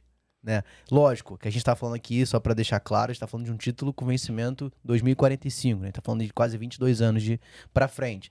Ah, não vou entrar na questão da marcação a mercado, que você pode ser influenciado, pode se valorizar acima disso, uma vez que o título tem uma escassez maior, então você tem um aumento daquele preço do título, você pode vender antes do prazo, enfim. Mas pensando nesse ponto é, de rentabilidade, cara, por que olhar para um outro lado se eu tenho IPCA e de fato faz sentido eu comprar agora esse título? Ele tem realmente essa performance como o Michael Phelps tem na piscina ou não? É, primeiro, porque comprar acho que tem tudo a ver com a diversificação, né? Porque é, não faz sentido você ter 100% em renda fixa, porque no momento que você tem boas empresas, né, as empresas que o Vitor analisa, uhum. enfim, e tem um possível, né, você tem esse cenário de, de, investir em empresas que não dependem do cenário doméstico, enfim, mas querendo ou não, acaba interferindo um pouco, uhum. mas vamos supor que tem um momento e o cenário acaba melhorando e os juros acaba diminuindo, né, vamos supor, daqui a um tempo, né. Então essas empresas boas, elas vão né, responder muito positivamente, porque ela já tinha uma perspectiva muito boa. Né? Então, por isso que isso tem a ver com a diversificação também, é muito importante. Ah, a questão da, do, do IPCA 2045. É, primeiro, só fazer uma pergunta para mim mesmo. Eu gosto desse IPCA 2045? Não, não gosto. Primeiro, porque é, é, é o, o, só pelo. Nem entrando na, na questão da marcação a mercado, né, a gente já comentou. Mas é porque se você entrar no site do Tesouro Direto, você vai pegar o 2030. Você tá com o site aí aberto? Quanto que dá o 2030, por exemplo? 2035. Ok, tá. IPCA mais 6. Então, você não tem, 6 você, 20, você não tem um, um, um prêmio significativo para pegar um título com vencimento muito maior. Uhum. Né? Então, por que você vai pegar 15 anos a mais para ter 0,20? É, eu particularmente gosto mais do IPCA 2029. É. Né? Então a gente tá falando de seis anos pra frente, pagando IPCA é mais seis. É o que a gente fala que a curva tá flat, né? Então, assim, você é. não tem uma compensação por esse, por esse, por esse uh, prazo a mais, né? Então, Chega uma hora que não sobe mais, né? Chega é, uma hora exato. que não tem mais então, tá ali, um aumento significativo. Praticamente é a mesma coisa. Então, por que, que você vai pegar um prazo muito longo? Enfim, essa é a minha visão, né? Por que você vai pegar um prazo muito longo sem ter um prêmio é, a mais para justificar, né? Você ficar preso nesse título, vamos supor que você vai manter até o vencimento, né? preso nesse título por mais tempo. Então eu não gosto. Entre, falando especificamente do IPCA+, é, é, o que eu prefiro hoje em dia, né, até levando em consideração esse momento de estresse no mercado de crédito, né, levando em consideração o que aconteceu na Americanas e na Light também, enfim, a gente está ainda observando um momento de estresse no mercado de crédito, com, com empresas acabando oferecendo, né, principalmente quando você entra lá no mercado secundário, com, com boas empresas oferecendo boas taxas. Então, o que eu prefiro, né, se for pegar IPCA+, é não pegar através do tesouro direto, tá? Mas isso é, tem que ter muito cuidado com a empresa que está tá investindo, tá? Então eu vou deixar isso muito, muito, reforçar esse ponto. Mas você tem, por exemplo, no mercado, né, no mercado secundário, enfim, é, crise CRAS, né, com, com taxas a, de boas empresas com taxas atrativas e crise e são isentos de imposto de renda. Então você vê, por exemplo, boas empresas oferecendo IPCA mais ah, 7,5%, IPCA mais 8%, né? Então, o que eu prefiro hoje, se for pegar né, um indexado à inflação, é através de crise e por fato de ser isentos de imposto de renda, né, e, ser, e estar no momento ali de estresse no mercado de crédito. Quando você pega boas empresas, acaba pegando um prêmio é, interessante, tá? Então, mas isso parte da análise da empresa, não é pegar, como a gente falou, não é pegar qualquer taxa. Então entra lá no, na sua corretora, no mercado secundário, vê um CRA oferecendo IPCA mais 10% de uma empresa que você nunca ouviu falar, não viu os resultados, então não invista. Você não conhece a empresa, não invista. Então tem que ter uma análise muito bem né, fundamentada dessa empresa para justificar né, e ver se faz sentido aquele prêmio. Mas no momento, né, nesse cenário atual, o que eu estou preferindo, né, ir olhando, inclusive para para os clientes né, da, do Renda Fixa Pro são justamente para essas empresas boas, sólidas, que a gente confia né, e que estejam com prêmios ali é, que, que compensam né, esse prazo que você vai ficar até o vencimento. Até porque quando a gente fala de crise classe, tem uma dinâmica diferente do título do tesouro direto. No título do tesouro direto, você pode vender a qualquer momento e aí na sua venda vai ter esse efeito de marcação ao mercado. O crise class já é uma dinâmica um pouco diferente, né? Para você, é, você compra, para você revender, tem toda uma questão de que a plataforma, né, a corretora vai pegar um spread né, a partir dessa venda, tem a questão da liquidez. Então, é, é, é normalmente para você levar até o vencimento, tá? Então, é um pouco diferente da, da questão da liquidez, totalmente diferente, né? Liquidez do tesouro é muito maior. Então, é, é, é um pouco dessa visão que eu estou nesse momento, tá? Então, falei um pouco da, da questão do prazo do tesouro e o que eu prefiro se for pegar esse indexador especificamente, né? Então, eu acho que vale mais a pena. E acho que até para complementar, só para falar dessa parte de diversificação, também não é porque eu sou da, do time de ações que eu também acho que você tem que ter 100% de ações, ainda mais nesse cenário, né? Inclusive, dentro da gestão do portfólio que eu faço atualmente, a gente tem uma, uma parte em CDI, né? Uma parte que a gente tem ali de uma reserva de caixa, porque, cara, é, é até desleal, né? A gente vê um cenário de juros a quase 14% o ano e, cara, muitas empresas não vão conseguir é, ultrapassar esse, esse patamar de ganho no, no, período de um ano, né? Então, existem várias empresas, eu faço ali o meu watchlist, né? Eu tenho minha, minha, meu radar ali de, de ações que podem entrar futuramente na, na nossa carteira. E, cara, eu olho para olho essas empresas, olho para o cenário e falo, cara, a ação não vai andar agora. A ação não vai andar agora porque são empresas que dependem de juros, são empresas que são muito impactadas pelo cenário macro. A ação não tem trigger, né? não tem esse gatilho ali para andar no curto, no médio prazo. Então, cara, por que, que eu não vou ficar no CDI que me, vai me dar 14% no ano? 3,75 pode ser maior, não sei.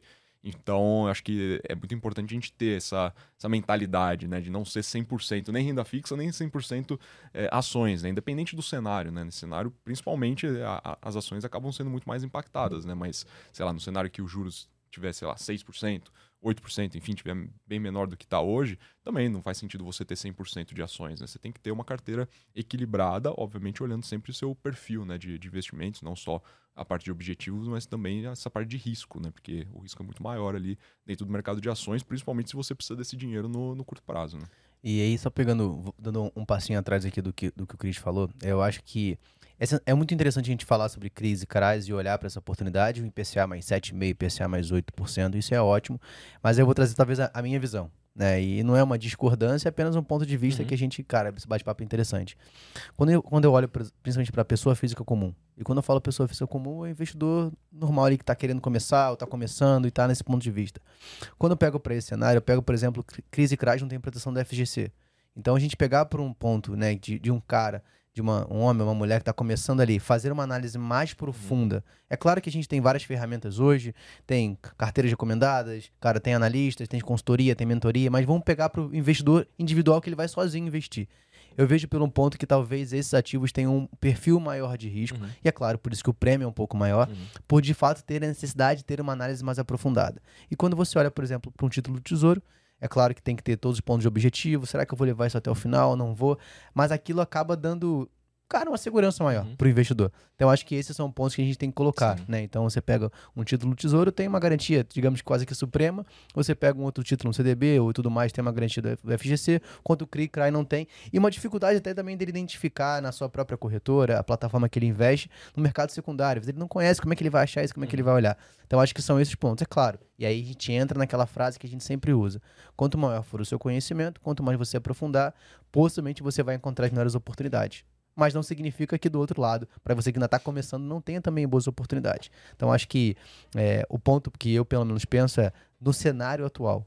Né, eu pegar o IPCA mais 6, que é uma coisa que não se via, se não me engano, desde 2017, se eu não tiver enganado, pode me consertar. Um título desse, com vencimento longo, para aquela pessoa que está montando a sua estrutura já de aposentadoria, que ele não quer mexer nesse título, eu, eu particularmente acredito que é uma ótima oportunidade para ter uma parte da sua carteira né? Talvez você possa uhum. pensar diferente. E isso é ótimo, sim, cara. Sim. Isso é legal, mas eu acho que pro, pro cara que não tem muito tempo de análise, ele não consegue olhar muito pro cenário, cara, não tem uma carteira recomendada, não tem um acompanhamento, por exemplo, de uma consultoria, uma assessoria, enfim. Ele olhar para isso e falar assim, putz, acho que aqui eu já consigo pelo menos começar a não depender mais do INSS. Né? Então, pelo menos eu penso assim, se você pensa diferente, fica à vontade. Não, não, perfeita colocação, né? E é legal quando a gente tem essa discussão né, saudável para entender um pouco da, da mentalidade um do outro. E, de fato, a, a colocação de que os crises crash são mais arriscados é perfeita, né? Porque a gente está falando lá de crédito privado, né? Então, tem que saber se a empresa vai te pagar ou não, uhum. né? Agora, por exemplo, né, você tem uma dinâmica ali de, de mostrar a marcação né, desses títulos de forma mais clara para os investidores. Então, eles vão ver essa questão do custo de oportunidade que a gente falou, né? Então, é, provavelmente ali as pessoas vão ficar mais apreensivas quando, por exemplo, um, sei lá, um CRI que ela pegou de uma, uma empresa específica, a empresa é, em um determinado ano acabou dando um resultado é, ruim. Então isso vai acabar se refletindo no preço daquele título, ver uma marcação mercado negativa. Então, toda essa questão, de fato, é o que a gente é, comentou anteriormente, né? É ter ciência do que está fazendo. Né? Então, assim, se você não conhece a empresa, se você não acompanha, você não sabe exatamente né, o risco que está correndo através do crise, CRAS, enfim, então não invista. Então não é para você. Né? O que eu comentei é a questão do como eu faço esse acompanhamento acompanhamento, aí eu tenho ciência de forma mais ampla do que está acontecendo. Mas a colocação que você é, falou é perfeita, né? Tem que ter ciência, exatamente. É mais arriscado, tem que reforçar esse, esse ponto, tá? Então, assim, respeito à questão da, da, da sua visão. ótimo, ótimo. E concordo cara. nessa questão de reforçar a diferença do, do Respeito, risco. mas não concordo em nada. não, cara, assim, se o assunto fosse futebol, que eu estava falando antes, acho que seria mais complicado, né? Então, assim, eu tô cercado de corintiano aqui hoje, tá meio complicado pro meu lado, mas tá tudo bem, cara. A gente o Flamenguista tentar... não vai ter vez. A gente, a gente vai tentar o Mundial ano que vem de novo, espero que a gente consiga, mas vamos embora. É, pelo menos chega até a final, né? Já tá bom. Mas vamos lá. É, pegando agora, você tocou num ponto, cara, que a gente nem, nem comentou, não sei se a gente consegue se aprofundar nesse assunto, mas você pegou ali, eu falei, hum, vou pegar esse assunto aqui que é sobre a Light. Né? Então, uhum. eu sou carioca. Né? Então, a energia da minha casa era pela Light, né? uhum. quando eu morava no Rio. E acho que o principal problema que a Light enfrenta no Rio de Janeiro são os gatos, né? Que é o roubo de energia. Uhum.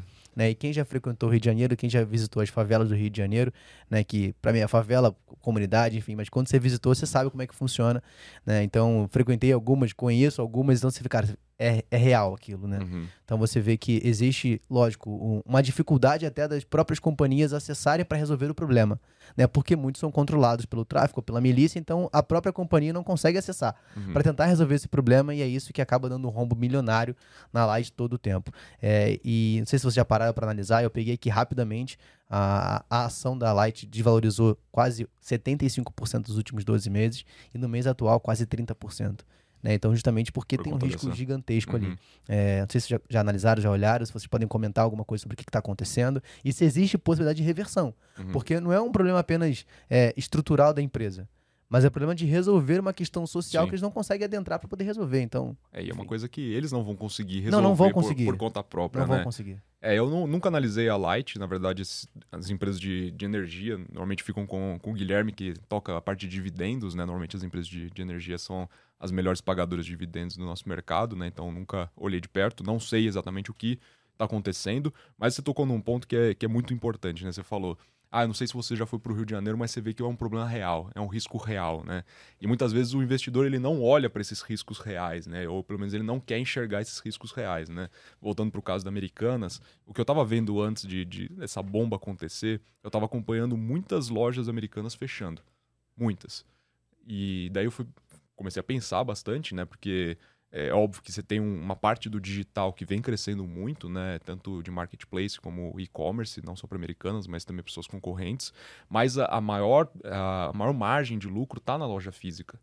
Então, ainda é dependente do varejo físico, o varejo físico sempre vai existir, né? Só chegar num ponto ali, daqui 50 anos, que, a gente, que não exista mais ali a possibilidade. Mas atualmente o varejo físico ele é muito necessário. E o que eu estava acompanhando é exatamente várias lojas americanas ali perto de casa, ali até perto do trabalho, fechando e, e, eu fiquei pensando muito nessa questão do risco, né?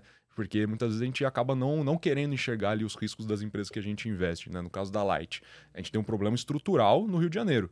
Você tem um problema que a Light não vai conseguir resolver por conta própria. Essa questão de, de gato, enfim, que, que é uma coisa do que te, teria né, que ser é, da parte do, do governo, da, da prefeitura lá do Rio de Janeiro, mas obviamente que, que a Light é muito prejudicada por conta disso, né? Então é algo que vai continuar sendo um risco muito forte para ela e uma possível recuperação vai ter que passar ali por, uma, por um equilíbrio né, entre, essa, entre esse risco e o que ela pode continuar entregando de resultado. Né? Então, eu acho que é muito importante isso. A gente é, não só comprar uma ação pensando no, no que a gente pode ganhar no, no futuro, mas olhando também para os possíveis riscos, né? O que, que a gente está enxergando hoje da empresa, né? Eu comentei aqui dentro de, de, alguns segmentos do varejo, né? O varejo pet, por exemplo, uma coisa que é visível. Né? Eu, pelo menos, acompanho isso diariamente, assim, o crescimento do número de, de, de pets ali em circulação né? Na, nas ruas, enfim, amigos, enfim, famílias. Cada, cada vez mais a gente vê no Instagram esses pets sendo mais humanizados. Né? Daqui a pouco vai ter faculdade para animais de estimação, uhum. né? animais de estimação, sei lá.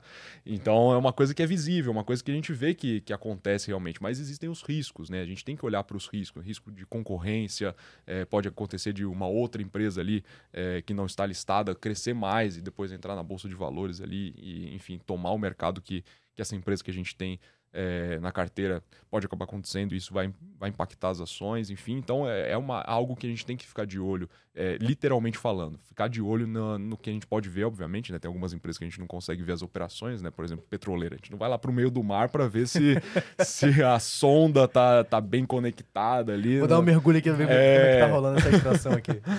Mas, mas acho que na medida do possível a gente tem que acompanhar. Porque, cara, a gente está investindo numa empresa, a gente é sócio dela. Você vai ser sócio de uma empresa que você não confia? Você vai ser sócio de uma empresa que tem um risco gigantesco e possivelmente ela não vai recuperar ali suas, seus resultados, enfim, não traz visibilidade? Não, entendeu? Então, a, investir em ação é isso, cara. É você pensar como realmente sócio, assim. Eu sei que é até clichê ficar falando isso, né, toda vez, mas parece que, é, principalmente para o investidor iniciante, isso não está ainda penetrado, né, na, no, no, comportamento dele. Então, eu acho que tem que, tem que olhar para essa questão sim, porque é isso que, que importa, né? Você está falando do seu dinheiro. É o seu dinheiro que está tá em jogo. Você não vai deixar teu dinheiro em jogo numa empresa ruim. E sobre a Light, eu até peguei um gráfico aqui para mostrar um pouco, depois eu te mando, né, se quiser é, apresentar para a galera, que a, essa questão da Light não impactou só as suas ações, né, impactou ali o mercado de renda fixa também as suas debêntures, como a gente está falando, né, de marcação a mercado, enfim. Então teve a questão, tem a questão do dos resultados da Light, né, o perfil de endividamento talvez não estivesse ali é, é, é, uh, fazendo sentido com os resultados que vinha apresentando e tem o fato né, da contratação da, cons da consultoria, que da espécie de consultoria que acabou tratando de uma recuperação judicial de outra companhia. E como o mercado acaba sempre tentando né, antecipar ali, prever o futuro, olhou para essa contratação, né, consultoria que tinha tratado de uma outra recuperação judicial e falou, putz, a Light vai entrar em recuperação judicial. Então, por isso teve esse impacto né, nas ações, na, na dinâmica ali das suas debêntures e, inclusive, né, para reforçar ali é essa questão de ter ciência da, da, da, da empresa que você está emprestando dinheiro, né, através de CRIs, CRAS, debêntures, enfim. Porque, por exemplo, uma das debêntures que ela tem, né, a taxa que estava sendo negociada no mercado secundário em torno de um, 8%, 9%, hoje está sendo negociado a 50%. Né? E, o pre, consequentemente, o preço do título que tava, antes estava valendo em torno de mil, é, hoje está valendo um pouco menos de 200. Né? Então, olha o impacto que teve de marcação a mercado nessa empresa. Né? Então, reforça aquela ideia. Você antes entrou, né, na, no, na, sua, na sua corretora, enfim, viu aquela uma debênture da Light, estava com uma taxa próxima de 10%, mas você não conhecia a empresa, não conhecia os riscos, e hoje está se surpreendendo, talvez, com essa dinâmica ali de marcação a mercado. Então, é só para reforçar essa ideia, né? Quando agora que está ficando um pouco mais clara essa questão, né, de mostrar a dinâmica dos preços de, de renda fixa, né, de, de, de empresas, é, é, não, não, não só as ações né, vão estar tá ali na, na cara do investidor para ele ver impacto no seu bolso. Né? Então, é, reforça essa ideia do, de ter ciência do que está fazendo. Então é só para ir. Depois eu te mando esse gráfico aqui. Não, beleza. E eu fui, fui olhar aqui também alguns indicadores operacionais da empresa, né? Operacionais e, e financeiros da companhia.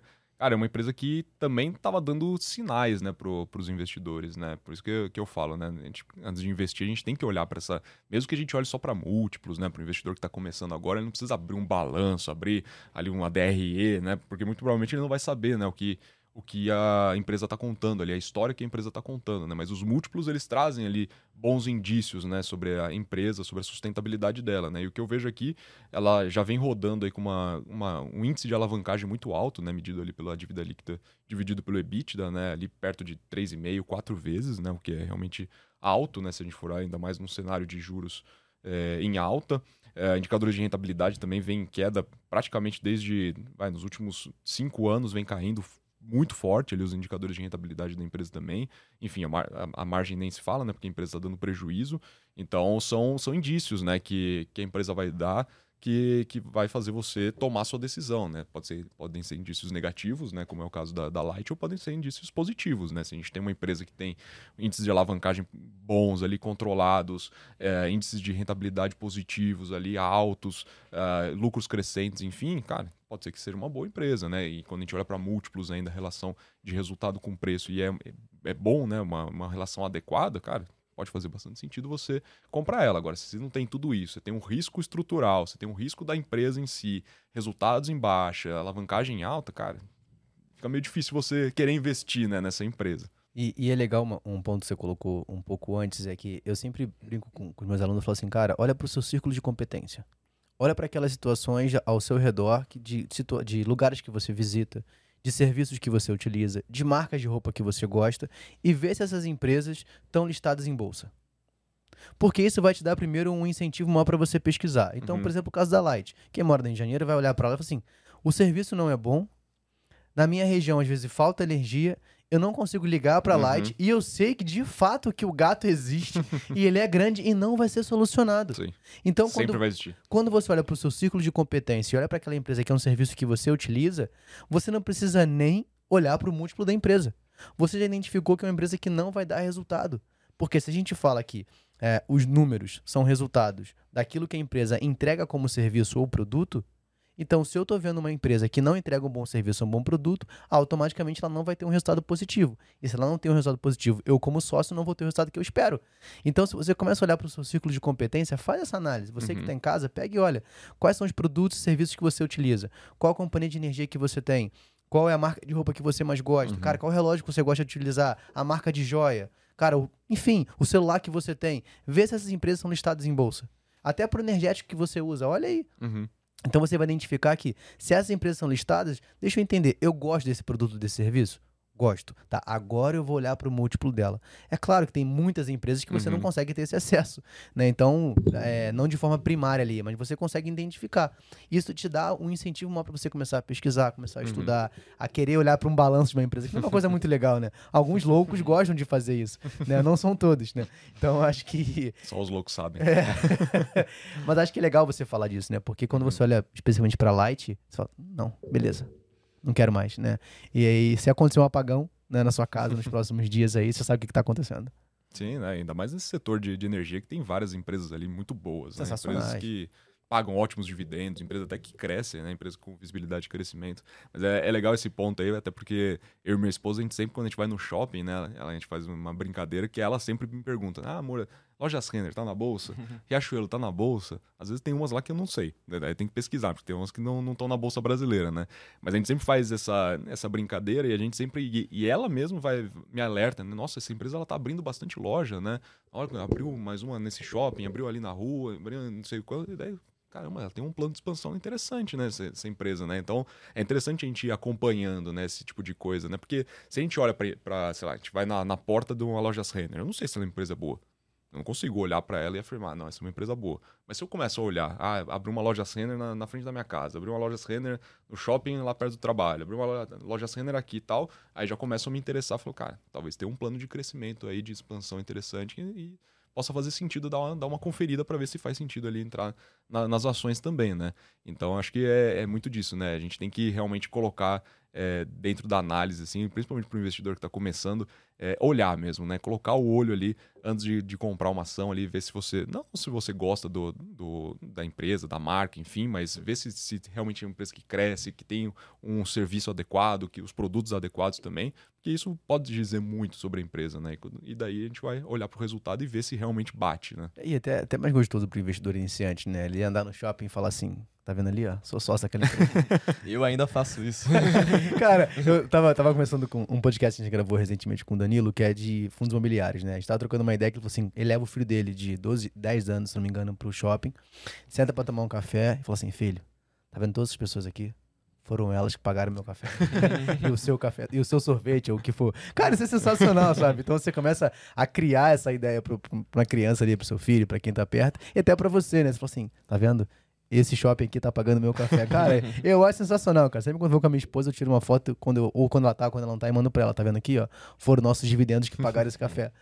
Cara, é, é uma hora alegria. Tipo, é feliz você ver que tá dando resultado. E que também, esse cara, você faz proveitoso. Sim, Senão sim. você, ah, não, tô investindo pro meu longo prazo. Não, cara, você tá se preparando pro futuro, mas vivendo o presente. Então, acho que trazer essas coisas pro dia a dia mostra o quanto é importante você investir e quanto pode ser prazeroso também. Uhum. Né? De você não só fazer uma análise, olhar para um balanço, mas ver o resultado na sua conta também e seu patrimônio crescendo. Só não pode ser sem noção entrar numa loja que você tem ação, né? E querer demitir o funcionário, né? Não, sou, Ou trazer sou sócio daqui. Você vai na Magazine Luiza, pega uma televisão e vai embora. É. Não, eu sou sócio, eu, eu televisão, né? Tem uns memes assim mesmo. Tem, tem. Não sei se é real, se é meme, espero que seja Cara, meme, mas. No é Brasil eu não duvido nada. não. Também não. Mas acho que a gente pegando é, esse gancho, a gente conseguiu falar, cara, de renda fixa, conseguiu falar de renda variável. A gente sabe que o mais importante é ter um patrimônio, um portfólio diversificado, né? A gente fala muito sobre alocação de ativo, asset allocation, de acordo com o seu objetivo, perfil. É, mas a carteira de vocês hoje, como é que ela tá? Triste. A carteira pessoal, você diz? É, ou- exatamente, é pessoal. Você quer comentar, Vitor, primeiro? Ah, comento, né? Ah, um choro a mais, um choro a menos, né? ah, eu, eu tenho um, um perfil mais agressivo, né? Eu sempre tive um perfil bem mais agressivo desde que eu comecei a investir em bolsa. Na verdade, eu investi, comecei investindo com renda fixa, né? Ainda lá no, no período de, de juros bem altos ali é, em governos passados e depois eu fui mudando um pouco meu perfil. É, fui investir em fundos tal. Fiquei pouco tempo investindo em fundos e depois eu já passei direto para investir em ações, né? E sempre meu perfil foi agressivo, mesmo dentro do mercado de ações. né? Eu sempre gostei de small caps, sempre gostei de empresas que me, me traziam ali um potencial maior de, de valorização. Então, meio que eu já me preparei, assim, vai, eu te, fiquei calejado já, até por conta do que aconteceu recentemente ali em 2020, né? Querendo ou não, a minha, minha carteira de ações em 2020 caiu muito mais do que a média do mercado, né? E realmente eu fiquei desesperado ali no- em certos momentos, né? Depois do terceiro circuit breaker ali, você, até já tá mais acostumado, né? Mas, mas é ruim, né? Porque você vê, sei lá, uma ação caindo, uma ação grande ali, de uma empresa de grande porte caindo 5, 10%, e você olha pra tua carteira tá caindo 20%. Aí é, dá, dá- bate um desespero, mas ao mesmo tempo te prepara, né? Porque eu sei bem o, o meu, o meu perfil de risco, eu sei bem os meus objetivos, então isso já está bem calculado dentro da minha cabeça, mas a gente é humano, né? A gente, a gente sente também. Então o que está acontecendo hoje, é, cara, eu tô, tô num cenário ali que eu tô mais calmo, tô mais tranquilo, né? Porque, enfim, meu, meu foco é realmente no longo prazo, né? Mas ao mesmo tempo eu tô sempre olhando para oportunidades que podem ter gatilhos ali de curto e de médio prazo. E isso eu estou fazendo também para a carteira do, do Nord Small Caps, né? Eu não, não olho somente ali para empresas que podem me trazer resultado lá em 2030.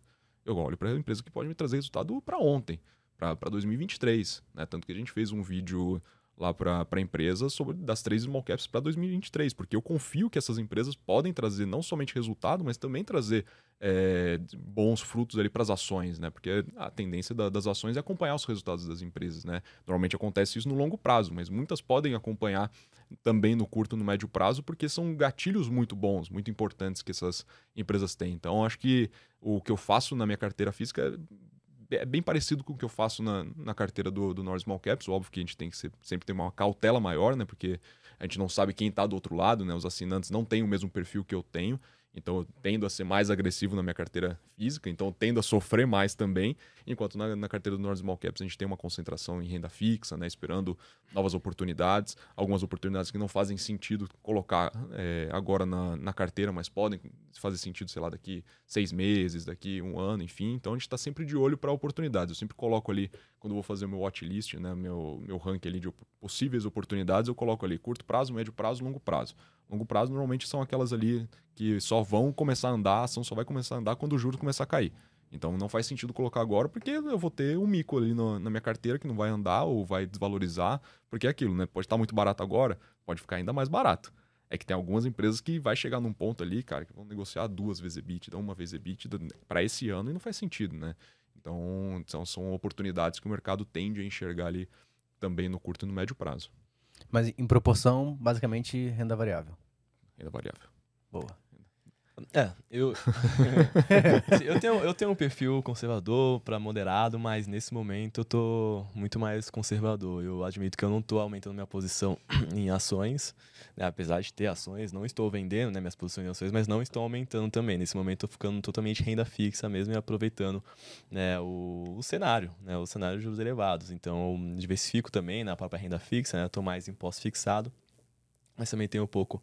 ah, um CRI aqui, um CRI lá, né? Mas em geral eu tô mais alocado em, em pós-fixado mesmo. Então eu acabo é, preferindo ali bancos seguros, né? E, e- e de preferência nesse momento isento de imposto de renda, porque eu tô é, mais momento de criar uma reserva de oportunidade. Então eu tô investindo mais em LCIs, LCAs de bancos é, que, que eu acompanho, né? Que tem a segurança ali dos seus resultados e pegando taxas interessantes e pelo fato de serem isentos de imposto de renda, né? Acaba tendo esse benefício. Então LCIs, LCAs em torno de 93% a 94% do CDI, né, de liquidez diária. de preferência, nesse momento que eu estou realizando. Também faço algumas, é, travo um pouco do prazo, né? Mas eu tô preferindo mais essa questão da, da de, de, de, ter uma liquidez né, e se beneficiar por juros elevados. Estou mais nessa posição. É bem mais conservador, né? É, pelo fato de não estar alocando nesse momento em ações, né?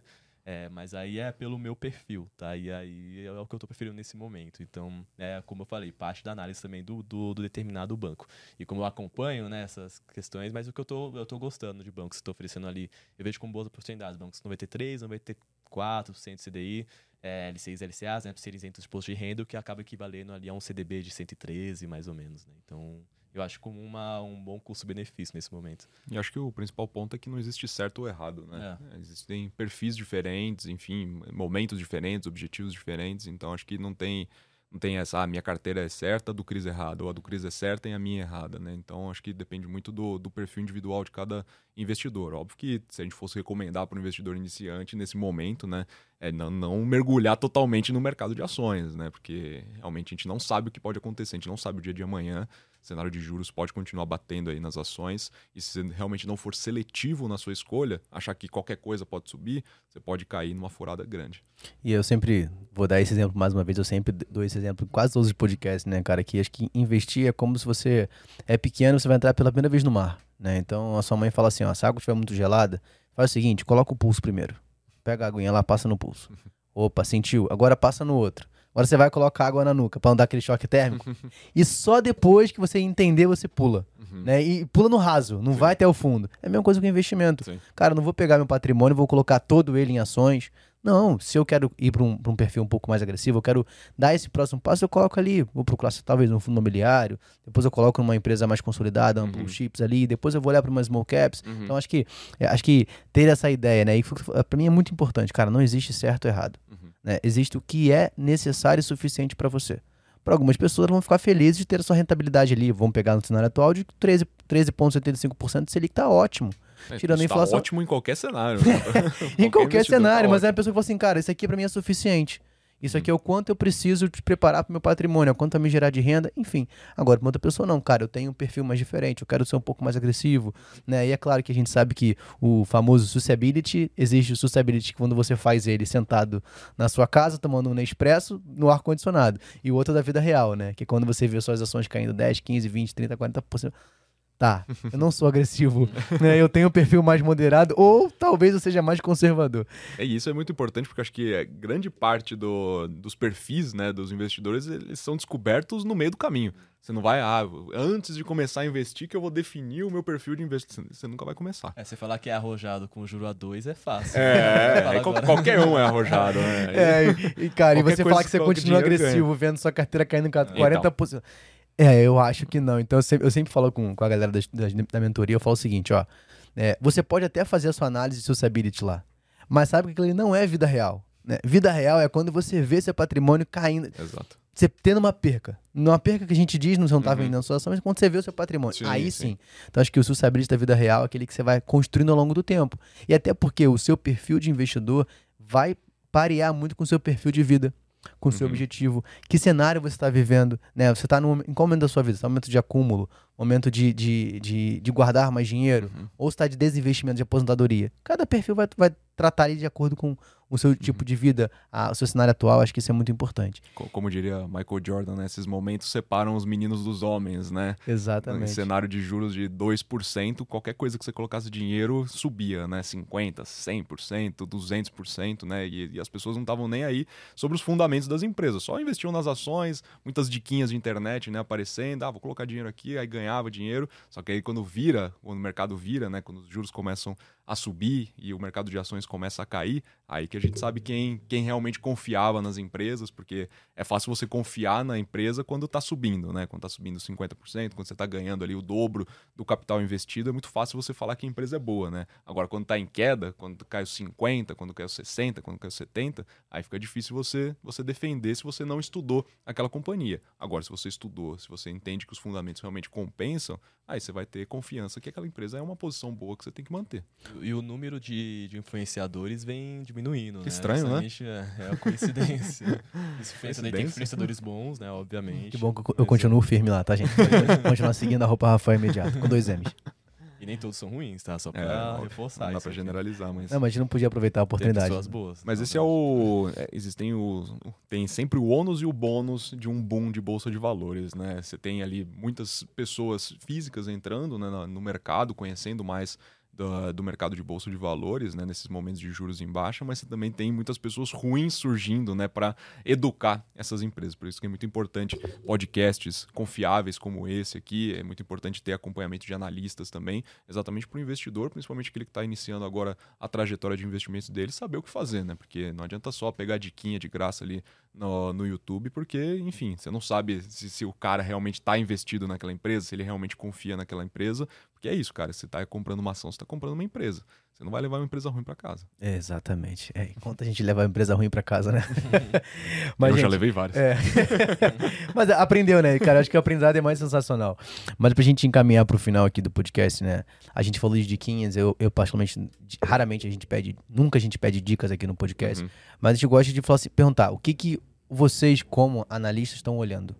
Né? Então, eu sei que na renda fixa fica um, um pouco mais complicado, né? Porque não tem como você falar, ah, tô olhando pra essa empresa aqui. Mas qual ativo que pra você te agrada mais? E pro Vitor, o que que você tá olhando e não vale 3R? Aí, aí ficou difícil. É, só pra perdi. você entender, né, porque quem assistiu o último episódio, ele explicou aqui sobre a tese 3R, é sensacional. Uma empresa que, cara, eu acompanho, invisto e, e de- desde o podcast pra cá, cara, foi, veio muito bem. Então acho que é, acho que é legal a gente falar sobre isso. Se vocês puderem comentar, se puder Claro. comentar, se não puder também, tá tudo bem. Vamos continuar amigos, mesmo sendo corintiano, mas tá tudo certo.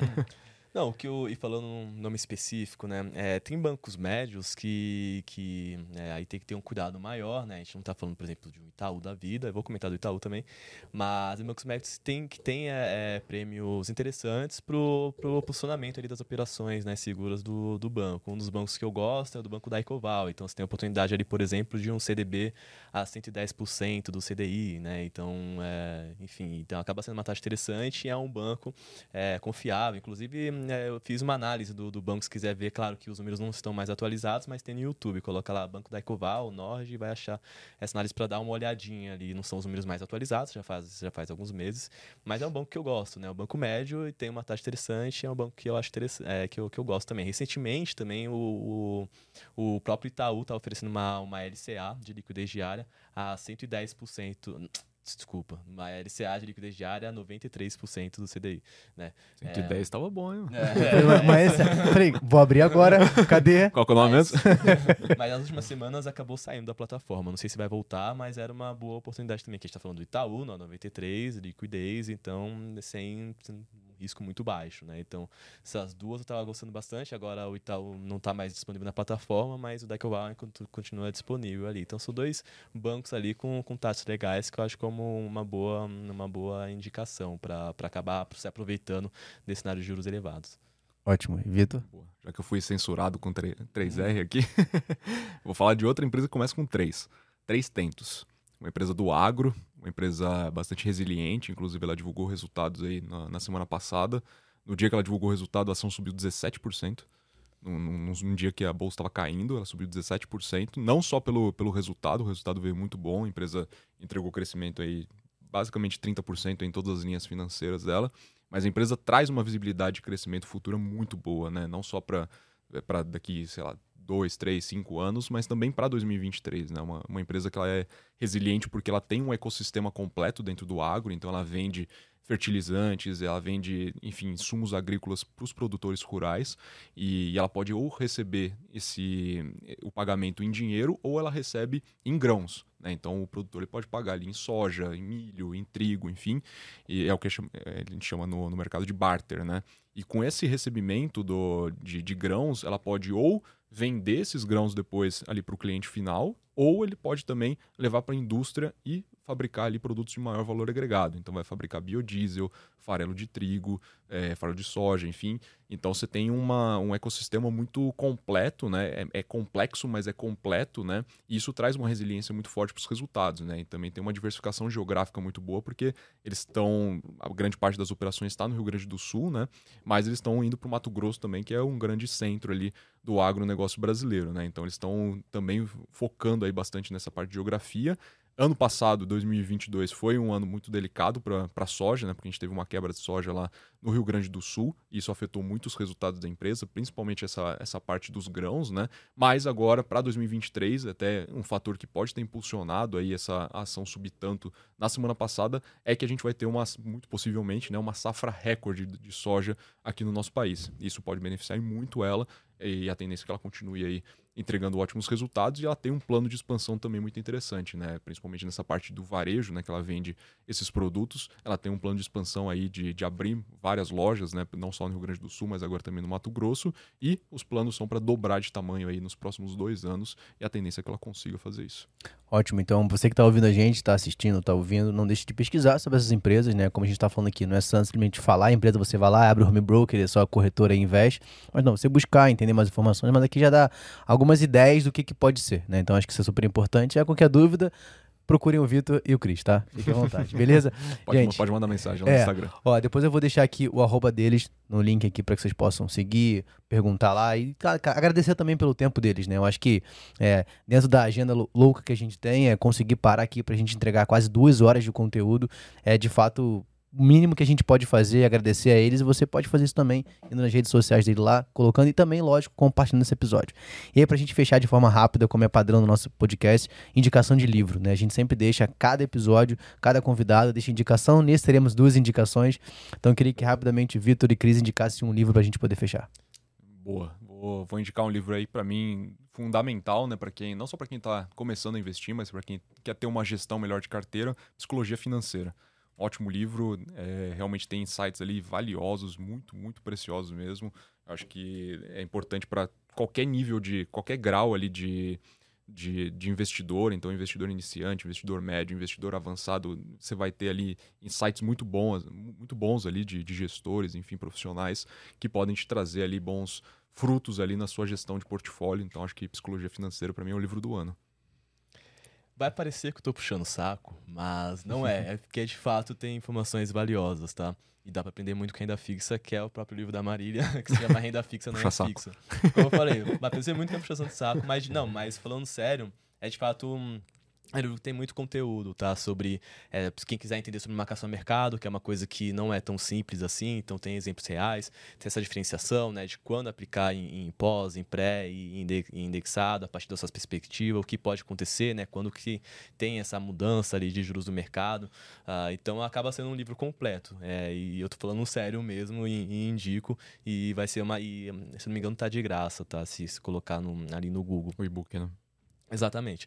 Então, de fato, para você que quer aprender sobre renda fixa é, e a dinâmica do, dos títulos de funcionamento, para ter uma melhor, um melhor direcionamento de a, aonde investir em determinado cenário, então esse é um livro que acaba é, proporcionando bastante informação valiosa. É verdade. Baita hum. livro. Tanto os dois, né? Tanto a psicologia quanto o renda fixa, né? Fixa, já, já li os dois, os dois, né? O e-book de fato, cara, tem uma linguagem muito legal, né? E Psicologia Financeira traz casos reais sensacionais, né? Então eu gosto pra caramba desse livro, né? Então a minha esposa é psicóloga, então a gente bate muita ah, ideia sobre o livro. Eu falo, cara, olha isso aqui, me fala o que tá acontecendo. Então, assim, cara, isso é bem legal. E em breve ela vai estar aqui de novo aqui no episódio também. Mas, gente, é, obrigado pela participação de vocês, né? Por mais uma participação. Esperamos que mais uma vez teremos aqui outros episódios para falar sobre esse assunto, né? Então, obrigado, Vitor, obrigado, Cris, pela participação aqui. E galera, não deixe de curtir, compartilhar, comentar, mandar no grupo da família. Manda, cara, não importa. Você tem que compartilhar esse episódio, porque aqui são insights valiosos que a gente pode levar para o nosso dia a dia, para nossa vida, para nossos investimentos e, claro, o principal motivo é saber investir de forma mais inteligente. Beleza? Então é isso. Obrigado pela participação de vocês e nos vemos no nosso próximo episódio. Fui. Valeu.